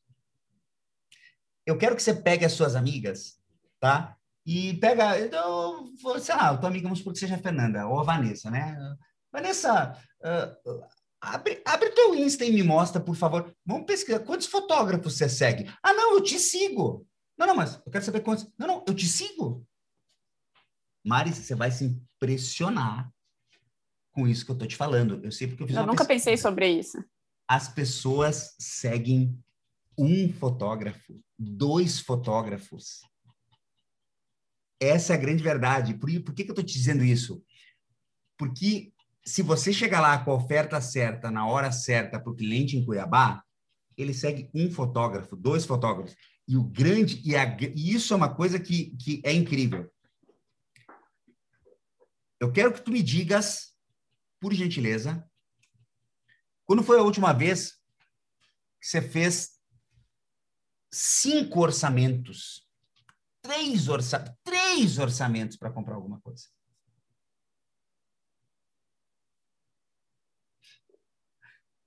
a gente não faz. A grande verdade é que, por mais que se diga, ah, mas eu vou fazer três orçamentos, eu vou fazer dois orçamentos. Cara, se a gente for bem atendido no primeiro, a gente fecha. Eu contei a história. Ah, sim, por exemplo. Galera. É isso aí. Se no primeiro orçamento a gente for bem atendido, a gente vai fechar. Se a pessoa ela tá com a ideia de fazer um ensaio de gestante, aí vamos supor que cai um anúncio no Instagram dela, ou então naquele salão de beleza que ela sempre vai, aparece lá uma ampliação maravilhosa de uma fotógrafa de fora que está chegando aqui agora, uma coisa assim, e ela recebe, né? Esse, esse, é, ela, ela, pô, cara, olha só que legal esse trabalho, e ela recebe uma oferta de alguma maneira. Se isso for bem feito, se isso for estruturado, um excelente atendimento, simpático, a pessoa não procura outro. Porque as, o, o, perfil de cliente que você quer atender, mano, é o perfil de cliente que não quer se incomodar. Uhum, é o perfil uhum. de cliente que ele está procurando uma solução. Porque o que, que acontece? É o tipo de gente que uh, ele não se importa em pagar um pouco mais se é para não ter um problema. Cara, eu gostei do trabalho dessa pessoa, eu vou pagar, porque é, e é o que eu falo, a compra ela é sempre emocional. Ela, é, a gente não usa o racional. Por isso que eu não, eu, eu, não, eu não costumo concordar com essa história da guerra de preço. Porque eu acredito que quem tem um bom trabalho e um bom atendimento, quando essa pessoa ela chega no mercado, como por exemplo você está falando aí no mercado novo, né, do Mato Grosso tal, ela, se ela chegar primeiro no cliente e ela tiver a solução que o cara quer, o cara não busca outra alternativa. O cara ou a cara, né? Ela vai querer ficar ali com você. Porque ela viu que aqui está a minha solução. Só você pensar quando foi a última vez que você pegou três orçamentos de alguma coisa, você não pega. Você pegou um orçamento, você vai pegar dois. Não, né? isso aconteceu na reforma da minha casa. Isso aconteceu na reforma da minha casa agora que a gente reformou para poder vir a chegada da neném, né? E Sim. a gente estou com dois pintores, três acabamos orçando só com dois, e o que respondeu dentro do prazo, que era mais caro, foi o que nós fechamos. Olha aí. Olha aí. Então, eu acho que vale a mesma coisa para ti aí com relação à, capital, cara. Eu acho que vale. Eu acho que vale a mesma, a mesma coisa. Cara. Mesma coisa aí para ti. Acho que dá na mesma. Dá na mesma aí, cara. Que você tem um trabalho muito diferenciado, cara. Realmente me, o Cris me falou, né? O Cris lá da GoImage, que ele está nos indicando aqui as pessoas que vão participar dessa quinta temporada da, da do, do, podcast. E ele disse: Olha, Eduardo, dá uma olhada no trabalho dessa menina aqui, cara. Dá uma olhada no que, que é o diferencial, cara. Que é uma pessoa preocupada, pessoa que tem uma preocupação com acabamento, com o negócio. Sabe aquela pessoa que quer tudo perfeito? Eu digo, pô, cara, realmente é diferente. E é um tipo de coisa que a gente, a gente dificilmente vê, né? Dificilmente vê. E a gente, quando tem um tempo de fotografia, você sabe do que eu vou falar agora. A gente sabe quando o nosso trabalho é melhor.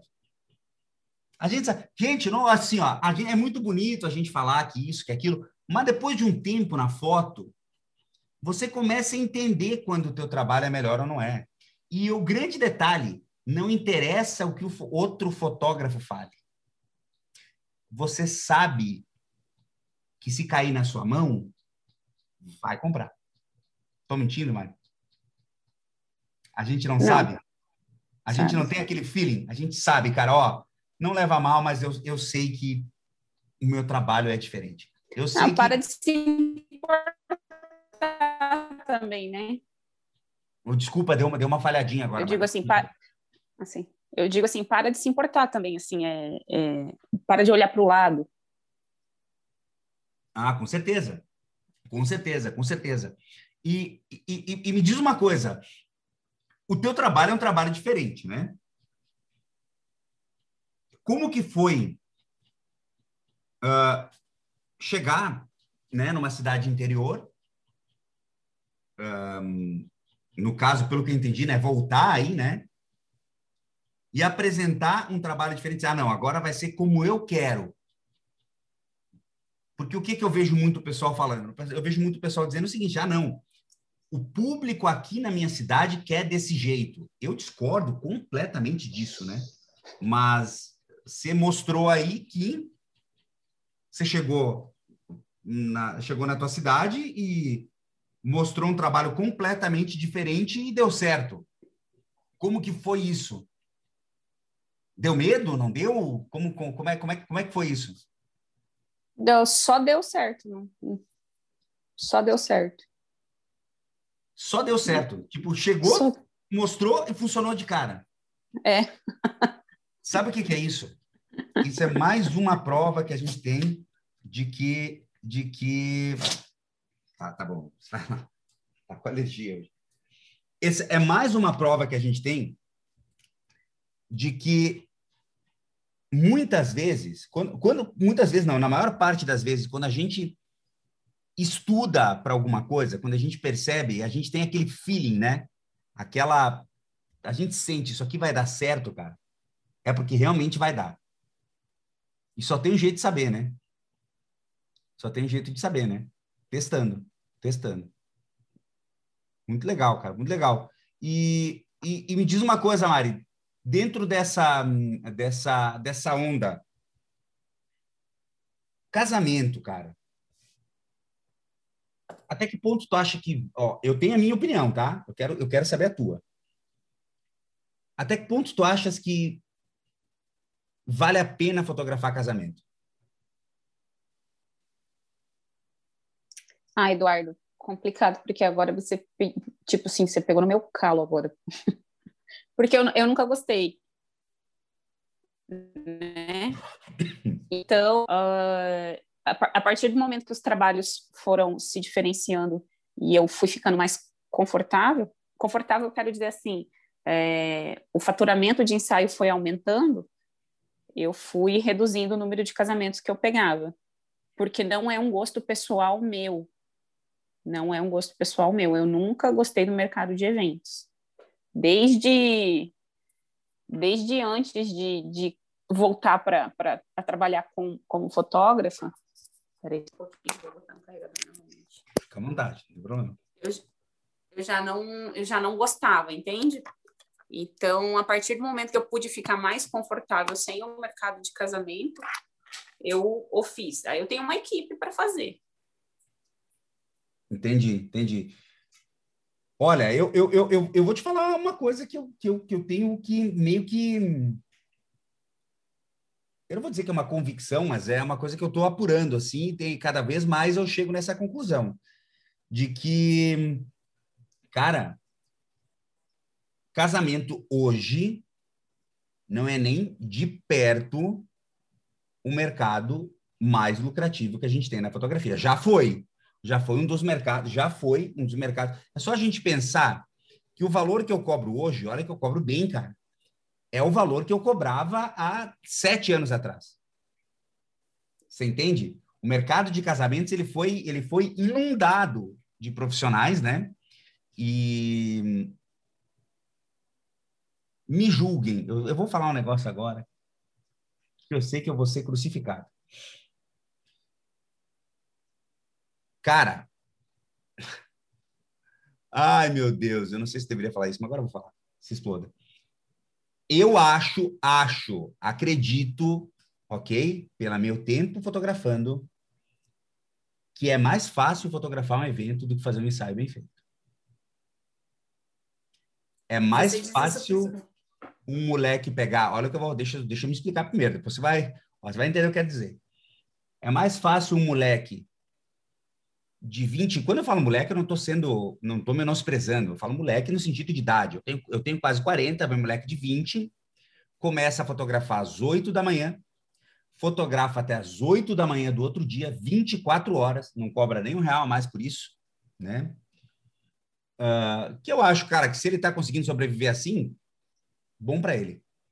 Mas é óbvio que ele vai ter muito mais momentos legais do que eu que fotografo das quatro da tarde a uma da manhã, né?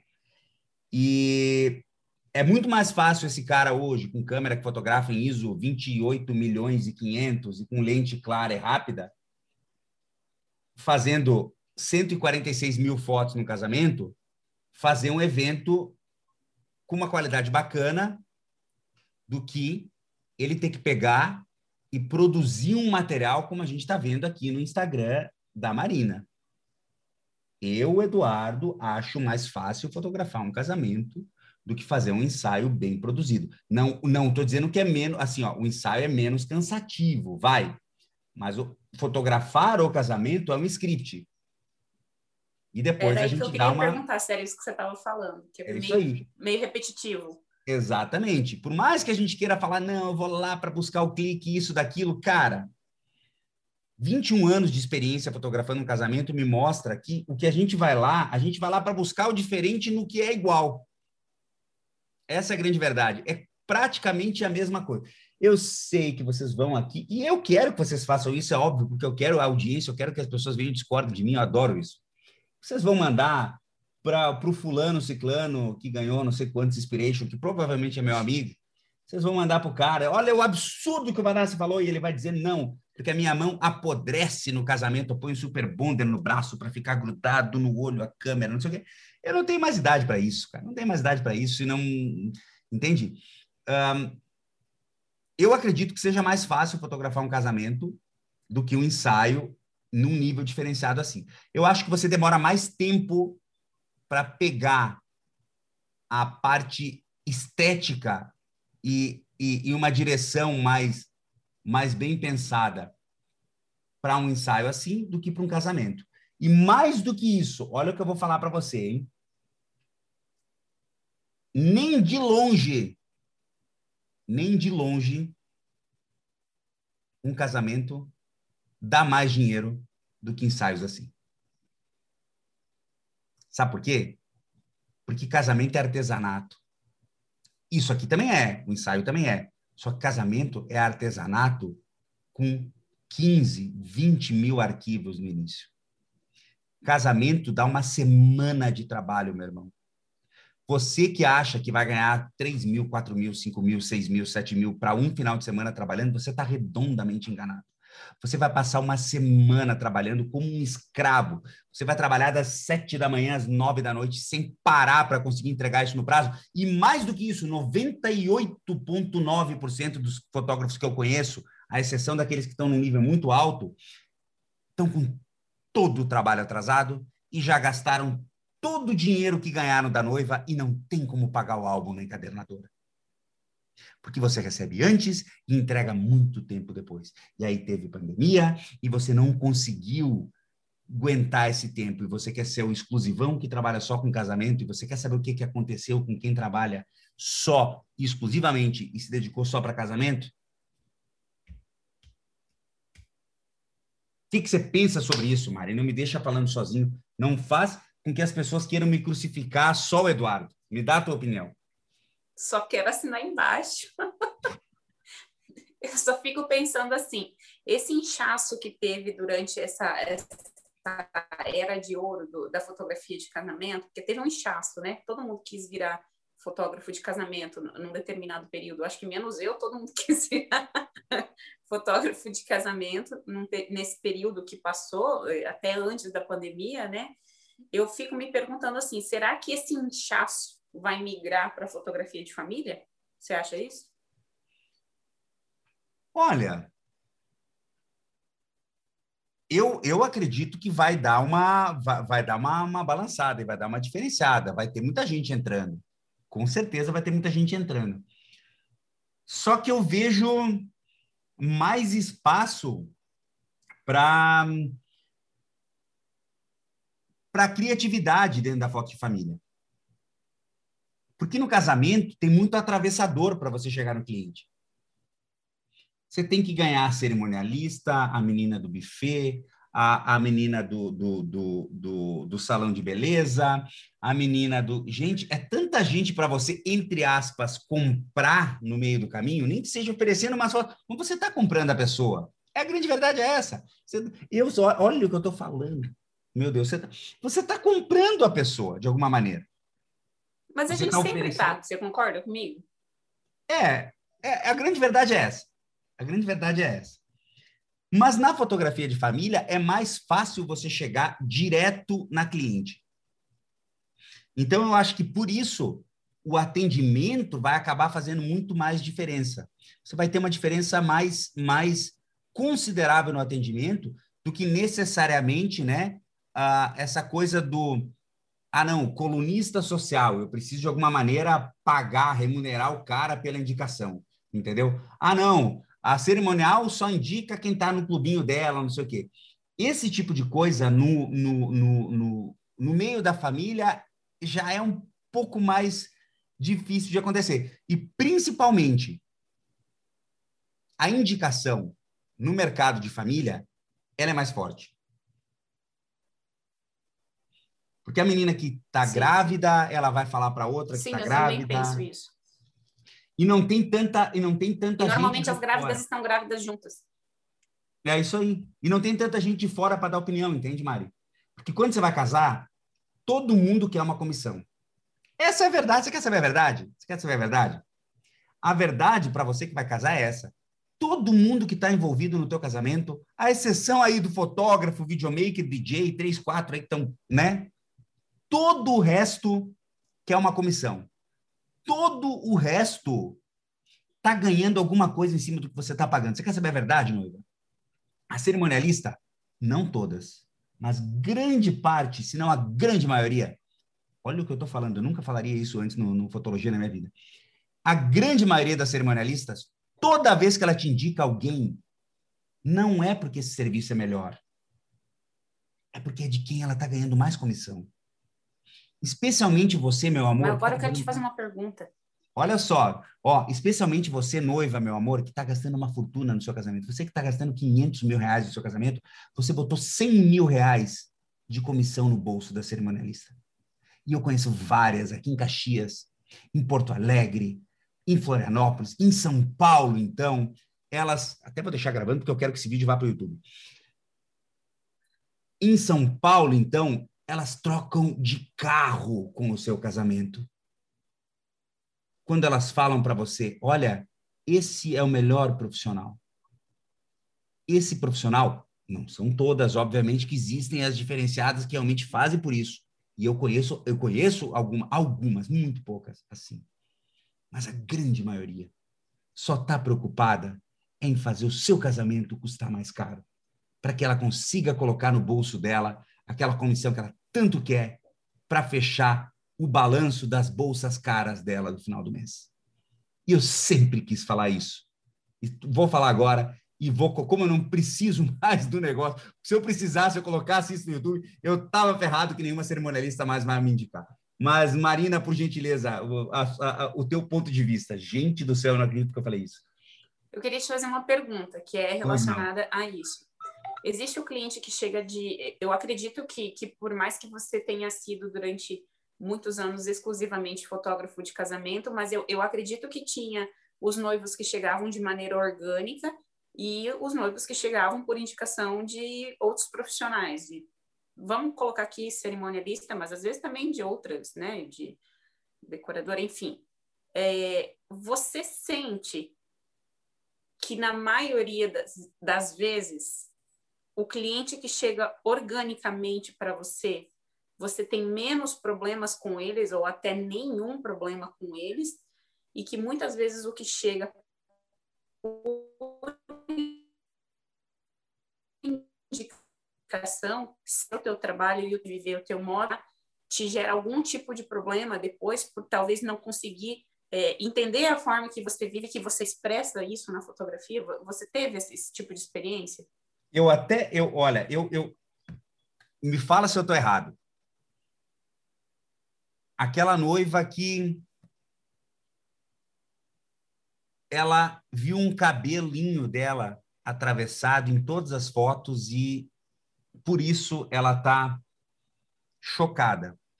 Aquela noiva que acha que tem mais fotos do da família do noivo dela do que da família dela. Aquela noiva que na entrada dela está dizendo, gente, eu não acredito que tem oito fotos desse lado e só seis desse que aparece todos os meus tios. É desse tipo de cliente que você está falando? É, que, que não está conectado é. com o que você realmente está lá se propondo a fotografar. Cliente que está lá preocupado com se o vestido que ela gastou 25 mil reais está aparecendo bem em todas as fotos da entrada dela. Que não está preocupado com. Óbvio, né? Tem gente que gosta do vestido de 25 mil. Eu Vou ser muito sincero com você, eu não estou nem aí para o seu vestido de 25 mil. Eu não dou a mínima. Eu não dou a mínima. Se você gastou 1, 2, 5, 25, 50 mil. Para mim é tudo a mesma coisa. Eu estou muito mais preocupado para como as pessoas estão vivendo aquele momento. É sempre isso que eu valorizei, cara. Se você não entendeu, isso é um problema, problema seu, não é mais meu. Uh, eu acredito que sempre, sempre na minha vida, que a indicação veio por dinheiro, foi problema. Como por dinheiro? Que não foi uma indicação daquele tipo de pessoa. Por exemplo, eu tenho aqui, olha, vou falar para vou, vou, vou falar para você aqui, vou até citar nome. O Galioto, que é um videomaker aqui da nossa região, e o Edson Cardoso. Esses dois caras, tá? Todos os casamentos que esses caras me indicaram, todos foram sucesso. Foram assim aquelas noivas que você vai lá fotografar. Putz, cara, sabe? Parece que. E você vai fotografar. E outro detalhe, você vai fotografar com eles, parece que eles sabem pro lado que você vai. Você nunca sentiu isso com uma equipe assim de vídeo, que parece que é da tua equipe, que parece que está trabalhando junto tudo funciona, você se dá bem, você termina assim o casamento, cara, você nem sente que trabalhou. E quando não vem nesse sentido, desse jeito assim, nessa nessa amizade, né? Nunca me cobraram nem um centavo, nunca me pediram que eu indicasse um casal, nada, nada, nada. Quando não vem nessa nessa amizade, realmente é um problema. É um problema. A gente acaba uh, acaba ficando não refém, né? Mas às vezes é uma cerimonialista que ela, ela gosta de ti, acaba te indicando, nem, nem, nem é por dinheiro, né? Mas ela acaba te indicando, mas é um perfil de casal que não está alinhado com aquilo que você, que você, que você valoriza, né? Isso acontece. Você acaba não conseguindo dizer não, dizendo, cara, toda vez que você pensa, eu sei que vai dar problema isso aí, é porque vai dar problema. É porque é uma noiva que você vai você vai acabar no fim da história dizendo, putz, cara, só quero acabar logo. Só quero acabar logo. Só quero acabar logo. E, e tem muito disso, tem muito disso. Como tem noiva também, né, Mari, que cara, eu tenho uma noiva que eu tô com um trabalho aí para entregar. A gente está dois, quase dois anos atrasado com o trabalho dela. Mas o que vou deixar claro, não por minha culpa, né? Se ela estiver me ouvindo, ela sabe. Mas, cara, ela tem um preciosismo com o trabalho dela, mas é, e é um preciosismo, olha que coisa. Não é assim de, de ela vir dizer que o teu trabalho não tá bom. É porque ela quer valorizar aquilo que tu fez, sabe? Tudo ela acha lindo e tudo ela quer os mínimos detalhes tal, mas ela ela quer valorizar aquilo que você fez, ela quer deixar tudo perfeito, tudo ela te pede opinião, tudo ela quer que tu avalie, tudo ela quer que tu dê o, o tipo assim, Parás, eu quero fazer isso, isso, isso, mas eu quero que tu me diga que tá bom. Não sei se tu consegue entender. Que dá até gosto de levar um trabalho longe assim, né? É, é, é uma loucura fotografar casamento, cara. É uma loucura. É uma loucura. Mas. Eduardo. É o que eu digo. E daí, nesse sentido, posso, posso perguntar? Deve, deve. Pode perguntar o que você quiser.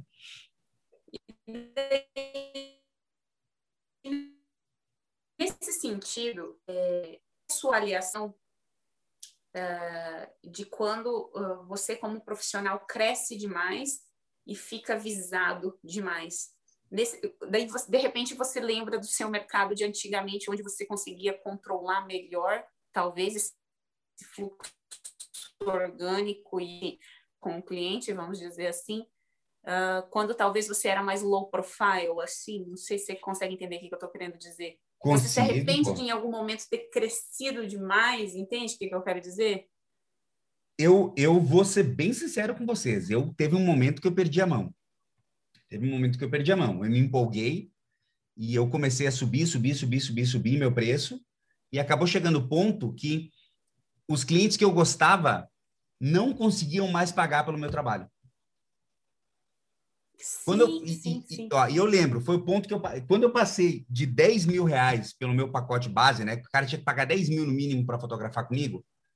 Cara, a maior parte dos clientes que eu que eu que eu estava fotografando não era os clientes que eu gostava, não era mais aquele perfil do cliente que era aquela festa que às vezes eu ia, olha que loucura, cara. Eu chegava num casamento, eu eu durante a balada, a festa, eu nem fotografava eu deixava a gurizada que estava comigo fotografando, eu ficava a noite toda conversando com o pai do noivo.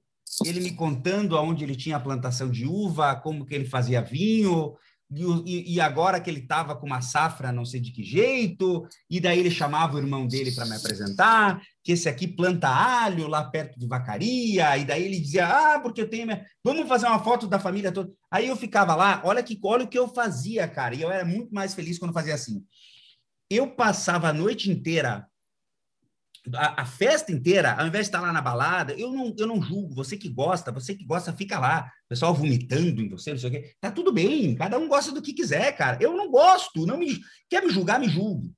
Eu passava a noite inteira procurando a, de mão dada com a mãe da noiva, com a mãe do noivo. Onde é que tá as irmãs da senhora que nós vamos fazer uma foto com todas as irmãs? ia lá fazer uma foto com as irmãs. Agora vamos fazer, vamos fazer uma foto. Ah, mas eu quero fazer uma foto com, com o meu irmão e a minha sobrinha Antoninha. Ia lá e chamava a sobrinha Antoninha, ficava. E eu dizia, ó, oh, gurizada, eu sempre levava dois guris mais novos comigo, vocês ficam no noivo e na noiva. Eu sou fotógrafo da família. E era assim que eu era feliz. Eu fotografava, pegava a mãe da noiva, depois eu pegava a mãe do noivo, depois eu pegava, aí a noiva já dançou, já tá, né? Quais são as amigas especial aí? Quem são? E as primas, não sei o quê. Cara, isso fazia assim um sucesso, que era um negócio, e era o que eu gostava de fazer. E eu acabei perdendo a mão disso, eu acabei ficando refém de fotografar balada e de ficar lá com um meio de gente bêbada, que eu não gosto disso. Eu gosto de beber e não de gente bêbada comigo. Entende? Mas e como que você resolveu? Como que eu resolvi? Como que eu resolvi? Ensinando venda para os outros. Porque eu, eu fiquei assim, você baixar. Não, porque eu ia dizer o seguinte, é, é, eu, eu me recordo do Fer Juaristi falando sobre isso, que isso aconteceu com ele, né?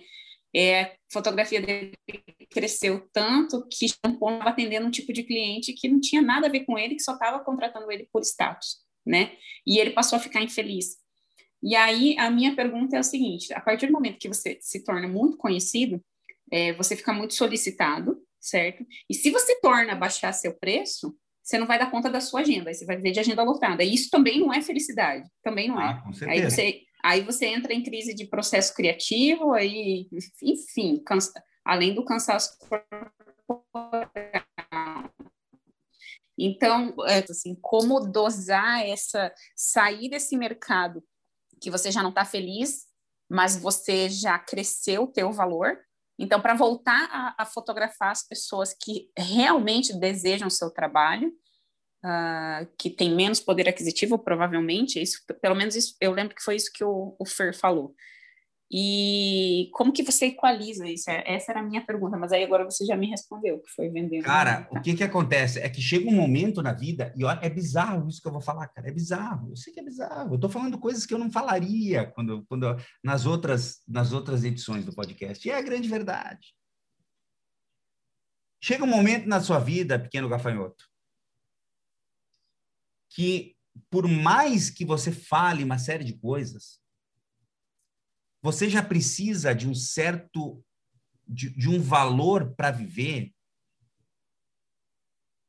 que esse tipo de trabalho não vai mais pagar. Quando eu digo para viver, não é viver, é para realizar certos sonhos. Você já tem. Eu posso falar por mim, eu estou construindo, eu tenho investimento em imóveis, a Vanessa está abrindo uma clínica, a gente tem negócios juntos, a gente tem. Então, a minha demanda por, por, demanda financeira mesmo, cara. Ela é maior do que o que esses casamentos poderiam me pagar. Olha que loucura. Então, vale mais a pena para Eduardo fazer outros negócios que não dentro dessa linha de fotografia. Claro que, né? Vira e mexe, o cara não resiste, né? Tem aquele casamento que o cara, puta que eu pariu, mas essa turma aqui, cara, eu fotografei a formatura dos cinco. Dos cinco. E, cara, o casamento de três. Agora ele vai casar, não tem como dizer não, né? Eu tenho, eu tenho que fotografar. Aí o cara não aguenta. Aí o cara. Só que é diferente. O cara vai lá, o cara conhece todo mundo. Todo mundo te chama pelo nome. Todo mundo, entendeu? Cara, muda tudo a experiência de fotografar. É outra experiência. Você nem sente que está trabalhando. Eu vou dizer um negócio para você que meus clientes não ouçam. Meu Deus do céu, doutor Lucas não ouça isso que eu estou falando agora. Cara, eu e ele, e ele cancelou o casamento, cara, por causa da pandemia. Eu pagaria para fotografar o teu casamento, doutor. Você quer saber a verdade? Eu pagaria para fotografar o casamento, teu casamento. Eu nem cobraria para fotografar o teu casamento, de tanto que eu me divirto com a tua turma. Que eu fotografei todo mundo, todo mundo, gente legal, que chama o cara pelo nome, gente, gente sabe, sabe o que é se sentir gente no casamento? Diferente daquele tipo de casamento que às vezes você se sente um, um lixo pisado, entende? Ah, me sinto. Não que, que, cara, eu assim, ó, me sinto um serviçal no sentido de. Porque eu nunca tratei alguém como um serviçal na minha vida. Por mais que fosse alguém que está me servindo para mim, ele está no, no supra-sumo, ele está no auge da escala de, de, de, de necessidades. Alguém que está te servindo, cara. Você tem noção do que é alguém te servir? Você ter condição de alguém te servir, cara? Isso é, isso, é, isso para mim é, é, é, é, entende? E, e você tá lá e tá todo mundo chamando pelo nome. E o, o, o, tipo, o pai do noivo vinha ali fazer questão de ficar conversando contigo e querer chamar o irmão dele para te apresentar. Lembra que eu tinha te falado de fulano? Vem cá, deixa eu te mostrar, não sei o quê. E, entende? Esse é o tipo de evento. O Lucas e a Cintia é um casal que, que é, como o Maurício e a Vitória, os casais que eu fotografei, os amigos, são casais que eu pagaria para fotografar o casamento deles, cara. E eles que não ouçam, porque, é, porque foi caro os pacotes deles. Aí. Mas o que eu quero dizer é que é, é uma situação, é uma situação realmente você colocou numa sinuca de bico, cara, sinuca de bico. Porque o que a gente teria que fazer é o seguinte, teria que recuar com o preço, cobrar menos, né, para poder chegar de novo naquele público que a gente gosta. Só que a gente pode cair numa armadilha, que é o quê? A armadilha que me fez começar a tomar remédio para ansiedade e nunca mais parar na minha vida, que foi ter feito 60 casamentos no ano. Se você quer, se você quer estragar com a sua saúde, você quer entrar em parafuso, é fazer 60 casamentos no ano. O que, que tu acha, mano? Não é? Porque vai dar problema. Não vai. Vai dar problema na câmera, vai dar problema na edição. Vamos perder cartão de memória. Alguma coisa vai acontecer, cara. É, quando, quando eu mais tive problema, quando, não é mais tive problema. Se eu, se eu tiver que lembrar de um, de um momento em que eu tive problema, foi quando eu estava nessa loucura. E porque o processo fica tão automático que você não raciocina mais e em algum momento vai ter uma falha, né? Quando você está nessa loucura toda. Porque você já não está sendo mais ser humano, né? Você já não está mais raciocinando. E agora, o que, eu, o que eu acho que talvez vá acontecer, talvez, né? É só um achismo agora, é bem achismo, que vai acontecer daqui para frente no, no, no mercado de casamento, é que talvez só fique quem realmente gosta, aquilo que você estava falando. Vai ficar quem realmente gosta de ficar fotografando lá até o povo bêbado vomitando em você, né? Porque, porque eu já não acho que o, o mercado seja mais o mesmo mercado lucrativo. Então vai ficar só para os fortes mesmo, para aqueles que gostam mesmo, porque já não vai mais ser uh, essa, essa, esse chamariz de, de entrantes no mercado pela grana. Eu acho que não vai mais ser assim. O que, você acha? Vocês estão ouvindo o Igor aí, né? Vocês relevem, né? Que o Igor aqui ele manda mais do que eu aqui em casa, então vocês não podem reclamar do latido. Cara, eu eu concordo e digo mais, tá tudo bem, cara. Uhum. O que acontece é que o mercado de casamentos mudou. Mudou. E eu, Eduardo, não sirvo mais para esse mercado. Eu não sirvo mais para isso.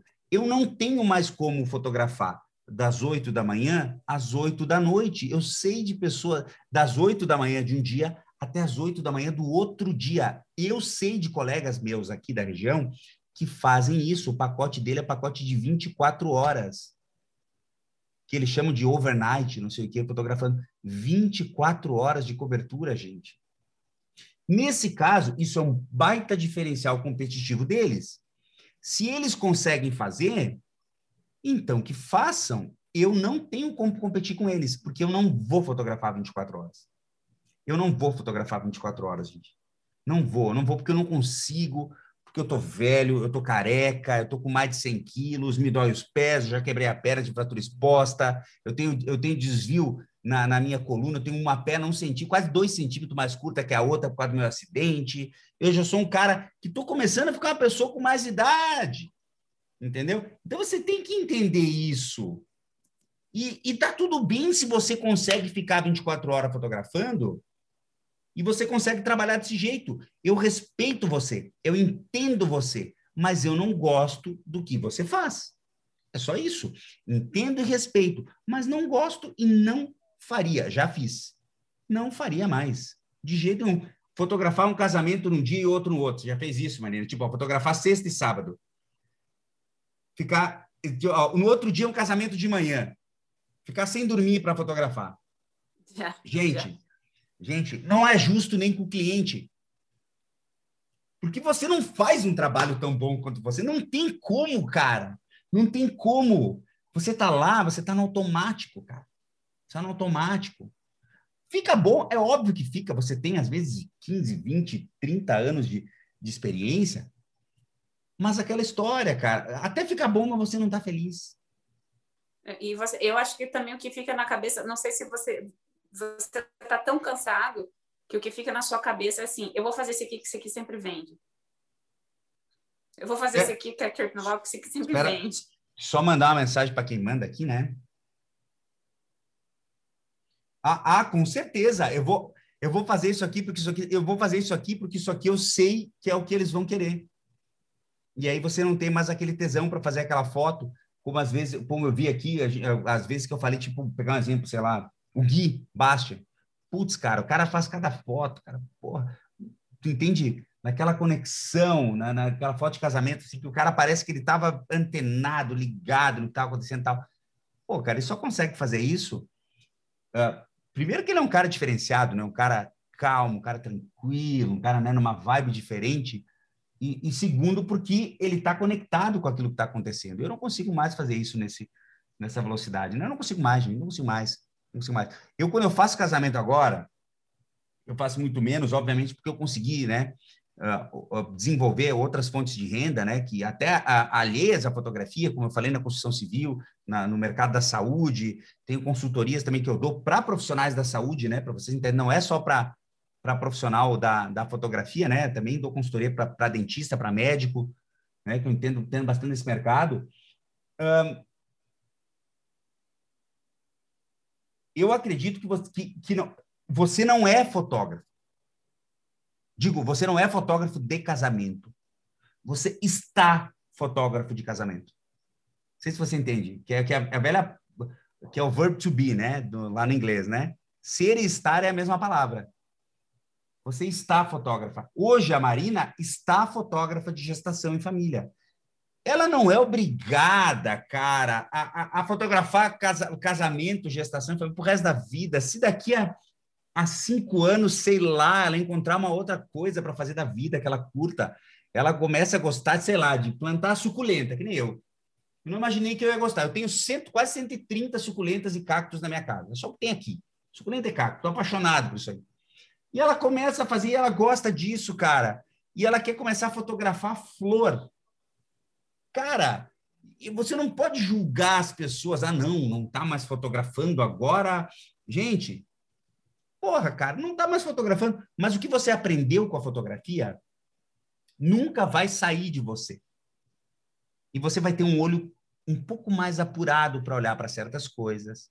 Eu tenho certeza que a Marina, se hoje ela fosse trabalhar, um exemplo, com beleza, com uma cabeleireira, com alguma coisa nesse sentido, ela tem aquele olhar de que o fio de cabelo não pode estar na frente do rosto, de que a posição do corpo tem que ser desse jeito, de que a cortina não pode estar torta, de que Estou mentindo, Marina? Não é verdade? É uma coisa que ninguém nunca mais vai te tirar, cara. Isso é um diferencial. Isso é uma coisa que tem gente que demora anos e tem gente que nunca desenvolve isso. E ela tem esse, ela tem esse diferencial. E esse é um ponto que depois, ligando com outras coisas, que é o que aconteceu na minha vida, ligando o meu conhecimento com fotografia, venda, tal, como que eu ia pensar que hoje eu ia ser um consultor da área da saúde, cara? Olha que loucura! Ligando os pontos que eu aprendi na fotografia, tal. É, é, é, é fantástico, cara. É a gente não se limitar.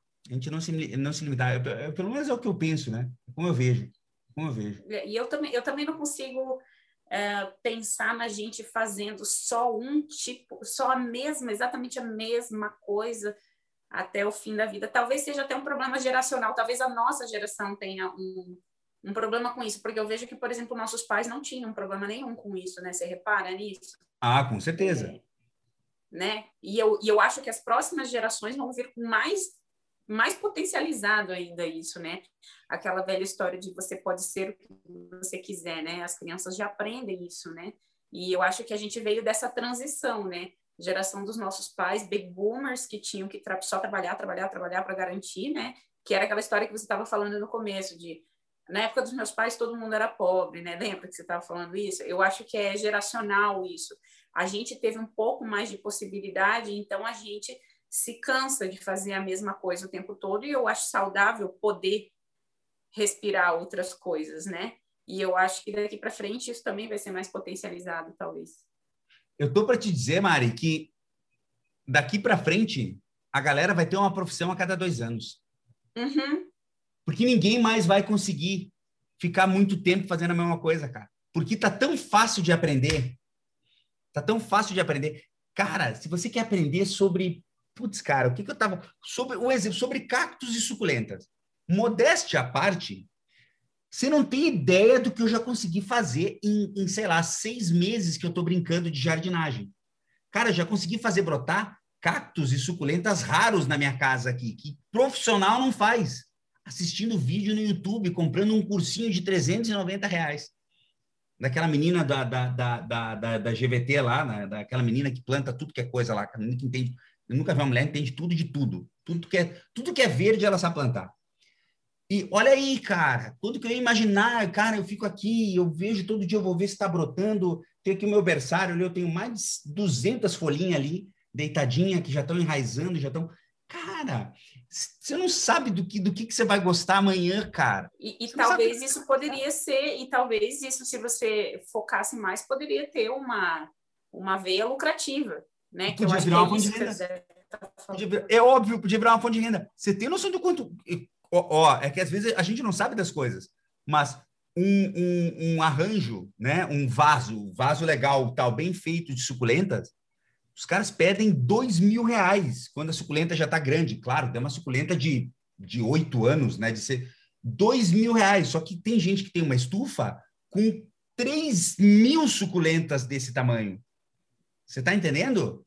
E os caras vendem esses vasos e esse e eu sei o custo de um vaso desse, cara. O cara ganha só não ganha mais do que médico e dentista, porque eu vou te falar, meu irmão. Olha que eu sei a, mar, a margem do pessoal da saúde. Você pensa que você tem margem fotografando? É porque você não conhece médico, dentista, fisioterapeuta, meu irmão.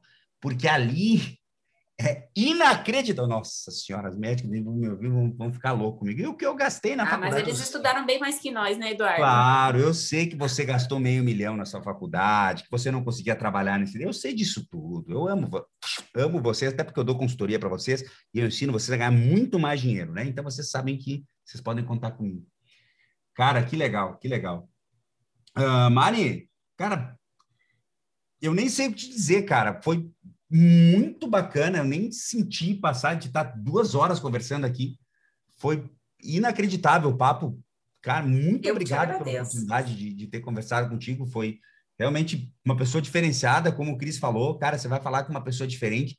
E, e, realmente é uma pessoa que a gente vê dedicada, com um trabalho lindo. Recomendo mais uma vez que você que está nos ouvindo, por favor, vá lá, acessa, acessa o Instagram dela. O link está aí, mas eu, eu vou falar que tem gente que não acessa o link, né? Que é arroba Marina Underline Cadori, tá? Arroba Marina Underline Cadori.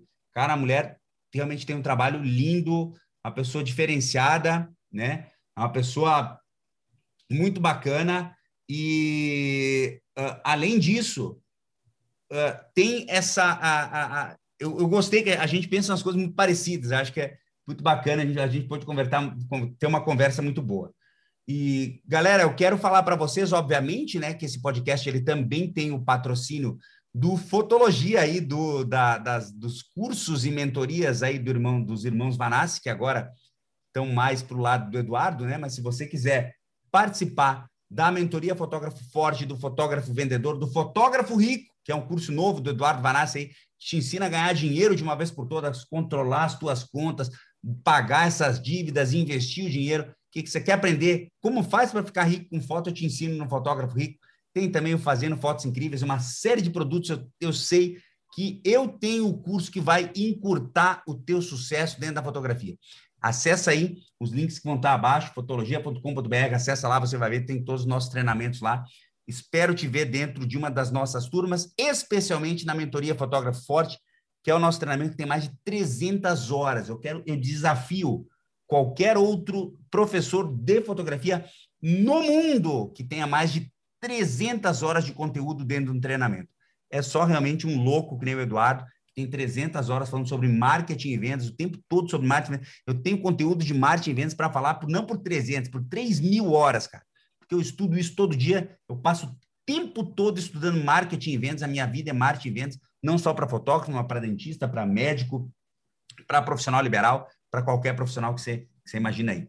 Então, gente, não esqueça de curtir aí, compartilhar, manda para o teu amigo fotógrafo, pega aquele, aquele pedaço. Nós vamos fazer um corte, eu e o Ítalo já está sabendo, nós vamos fazer uns cortes, é cortes do, do Fotologia Podcast, e nós vamos pegar essas partes que eu falei de cerimonialista, que eu falei, nós vamos botar, vamos botar para rodar. Nenhum fotógrafo nunca falou isso, eu vou falar, vou deixar para vou deixar, vou fazer questão de deixar rodando que uma hora eu sabia que eu ia ter que falar isso, eu sei que eu não vou poder nem sair na rua, risco de assassinato o Eduardo Vanassi. Ó, Mari, eu sei de cerimonialista aqui na minha região, mais precisamente em Caxias do Sul, aqui do lado, né? Vou botar para gravar de novo. que em um único casamento, um casamento que a noiva gastou 300 mil reais, ela ganhou 85 mil reais de comissão. Rapaz.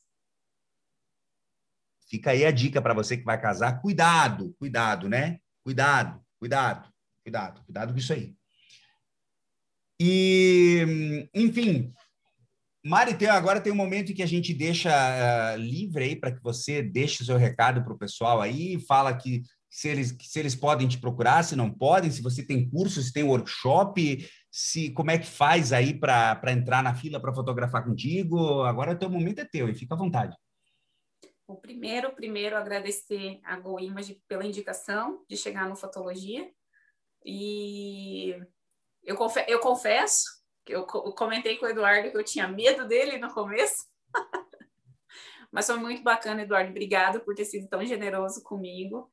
Imagina e foi uma experiência ótima. E a gente sempre sai de qualquer podcast, vídeo, ou até mesmo os curtinhos do Instagram, a gente sempre sai com uma semente levinha de vocês.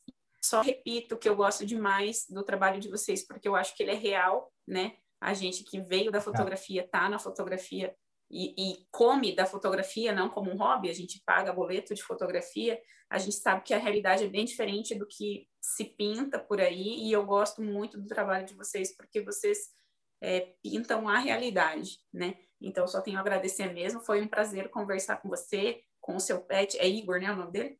É, com o Igor, o Igor tá... É, ele tá sempre junto, um prazer conhecer ele também, e espero que a gente possa se ver daqui uns tempos num evento presencial, né? Amém. Você né? leva o Igor, eu levo minha filha. É, e eu, a partir eu, de agora, quem se, se tiver novos seguidores na minha página, gostaria de avisar que vai estar um pouquinho, caminhando um pouquinho mais lento. Estou no final da minha gestação, então agora eu vou ficar um tempinho é, mais ah, mas tem crédito. recusa, cuidando da minha filha. Mas assim que eu puder voltar, eu volto com, com muita vontade de fazer muita imagem bonita para todo mundo ver aí. Tem crédito, pode ficar tranquilo que tem crédito, tem crédito. E, e, e, sobre os eventos, pelo amor de Deus, né, gente? Cara, cadê minha vacina aí? Eu tô, eu tô querendo ir para evento, eu, tô, eu, quero, eu quero aglomerar, vocês entenderam? Eu preciso aglomerar, eu gosto de aglomeração, gente. Eu, eu gosto de. Eu, eu, eu sou do povo. Você vai num evento, você me vê, eu, eu, cara, eu, eu tô sempre no meio de uma, tem uma bolinha de gente ali, eu tô ali, você tá entendendo? Tô ali, tô abraçando todo mundo, aquela, desculpa eu ter na, aquela suvaqueira, né? Tá todo mundo suando, aquela, Zé, eu, a Mari sabe do que eu tô falando. A gente o pensa que é, outro, hora que vem é, conversar, assim. É isso aí, a, a, gente pensa que é glamour, o cara tá ali sem comer nada, faz três horas, vem falar contigo, meu Deus do céu, que loucura! E você tá igual, você entendeu? E tá você ali também todo suado, você abraça um, abraça o outro. Aí vem depois o happy hour, você toma um chopp lá, você não comeu nada.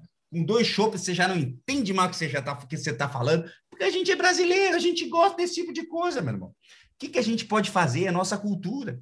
É nossa cultura. Você tá lá, tá você, a esposa, você, o marido, não sei o quê, e vocês já estão ali, já estão com 150 amigos ao redor, você nem conhecia a pessoa antes, agora já é seu melhor amigo, já, já diz que vai te visitar, né? E, e, e aquela história. O, o problema é quando você encontra um gringo. Porque o brasileiro, ele fala que vai te visitar, mas ele não vai. A gente fala por quê? A gente convida por educação, não é? Ah, vem lá me visitar a hora dessa, porque a gente sabe que não vai. Olha, eu falando, por que, que eu estou falando essas coisas? Eu estou falando que é a verdade. A verdade é essa. O brasileiro, ele convida porque ele sabe que o cara não vai né? A gente convida, vai lá me visitar uma hora dessa. Ah, sim, pode deixar, o cara não vai. Agora, você convida o gringo, o gringo acha que é sério. E o gringo vai. Quando você vê o gringo tá aí de mala e ele quer passar 15 dias na sua casa. E ele quer que você pare de trabalhar para dar atenção para ele, cara. Então, cuidado quando você convidar um gringo no congresso, porque o gringo vem, ele vai te visitar mesmo, cara. Ele aparece na sua casa, ele bate na porta, oi, Eduardo, vim te visitar. E ele ainda quer feijoada e caipirinha. É isso aí. E, e não, e outro detalhe, e, e, é que, claro, né, ele vive em outra realidade, né? E ele fica bravo porque você não vai lá visitar ele depois. Tipo assim, como assim? Faz seis meses que eu fui te visitar e você não vem me visitar ainda. Começa a te mandar mensagem todo dia no WhatsApp. Filho, para mim, tipo assim, 1.500 dólares uma passagem é muito dinheiro, meu irmão. Você não está entendendo que, né? Pô, Eduardo, o que, que é isso? Estou me sentindo até ofendido. Então, cuidado com gringo, tá? Gringo é perigoso. Gente, com esse recado. Eduardo, posso só fazer um. Posso só fazer um. Deve? Posso só fazer um parênteses aqui? Por é, favor. Você falou assim a respeito de workshop e tal. Eu não tenho, mas se alguém tiver interessado em workshop de curso de pós-produção de fotografia artística, a Roberta tem o Cadore Artística, tem os links para aprender um pouquinho mais sobre isso, tá? Só queria fazer esse parênteses. Aí, ó, maravilha. Ó. Você que está querendo aprender, fazer com quem vende, tá aí, tá aí a chance para você aprender. Gente, muito obrigado, principalmente a você que estava nos assistindo ao vivo. Sei que não são muitas pessoas, a gente sabe, até porque a gente está reengajando esse processo do ao vivo ainda, a gente está encontrando a melhor data, o melhor horário para fazer essas gravações. Mas muito obrigado, você mora no meu coração, você que está nos ouvindo aí na versão podcast, na versão gravada. É muito bom estar de volta com você aqui. Cada vez mais sincero, você está vendo que a coisa está chegando num nível desesperador da sinceridade do Vanassi, né? A gente está ficando, a gente começa a ficar velho, a gente perde o filtro, né? Mais ou menos que nem minha mãe. Minha mãe ficou, ficou mais velha, né?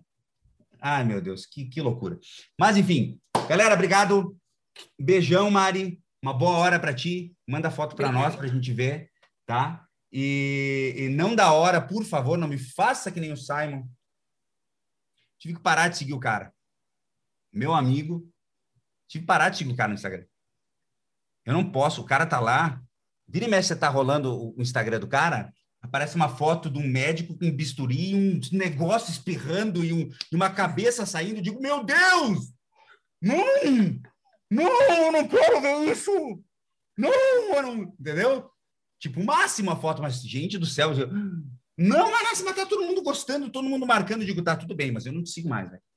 Eu não te sigo mais, eu não posso, eu não posso ver sangue, eu sou um cara que se eu, eu chego no hospital, eu já tenho que deitar numa maca, que eu já tô mal, não sei nem o que eu tenho. Então, é o seguinte, quando eu falo, né, manda foto, manda foto a bebê, né, ou o bebê bonitinho, né, no, no rap lá, né, daí tudo bem. Mas não me mande foto de parto, não faça, respeito você que fotografa parto, acho o máximo que você fotografe parto, mas não me faça passar por isso, gente, não me faça passar por isso, porque, ai, meu Deus, cara, gente do céu, tem uma vez que eu quase desmaiei quando vi uma foto do cara, Tava no meu Instagram, no meu momento, no meu trono. Eu te prometo que não vai ter.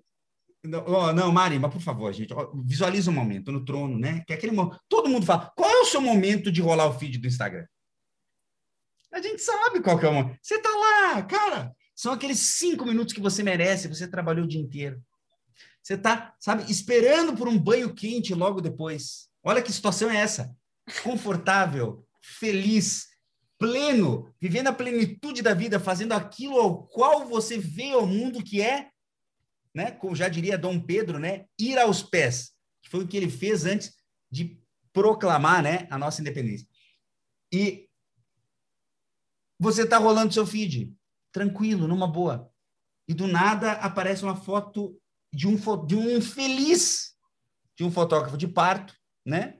Numa situação como essa. O que, que a gente tem que é ter que deixar de seguir o. Dizer, oh, meu irmão, eu te amo, gosto muito de ti, mas não tem como num momento desse ver uma foto dessa, eu já, eu já começo, eu não durmo. Eu fico pensando naquilo, pensando, meu Deus, como é que alguém pode ter outra pessoa dentro dela? O homem não consegue conceber isso. O homem não consegue pensar. Mari, o homem não consegue pensar como que alguém pode ter outra pessoa dentro dele. E daí, eu, além disso, eu tenho que ver quando essa pessoa está saindo Gente, para mim é muito tipo, tipo, é, eu, não, eu não, consigo, não consigo, entendeu? Agora, depois que nasceu, é lindo, entendeu? Então me mostre depois que nasceu. Porque não, eu vou achar. Dormindo muito... ainda, né? Exatamente, né? Exatamente. Mas agora, porque senão, cara, eu, eu juro, foi traumático. Tô te falando, não tô, não tô brincando. Foi um negócio que me, me. Uns três ou quatro já eu, eu, eu tive que deixar de seguir por causa disso aí. Né? Mas enfim. Gente, obrigado. Tomara que vocês tenham se divertido e que vocês tenham aprendido e que vocês tenham gostado do que a gente fez aqui. A gente está cada vez mais dedicado em trazer um programa mais leve, mais bacana, com mais informação e e que vocês conheçam pessoas interessantes, pessoas que fazem diferença e pessoas que vão acrescentar na vida de vocês e que vocês possam colocar no, no feed de vocês aí pessoas legais, divertidas e que fazem um trabalho que realmente realmente se destaca, tá? Esse tipo de gente que eu vou trazer aqui para conversar, para trocar ideia, esse é o meu compromisso, é o compromisso da Fotologia. Um grande abraço a todos vocês. Fiquem em paz. Ouça o que eu falei. Paz. Tudo se consegue com paz.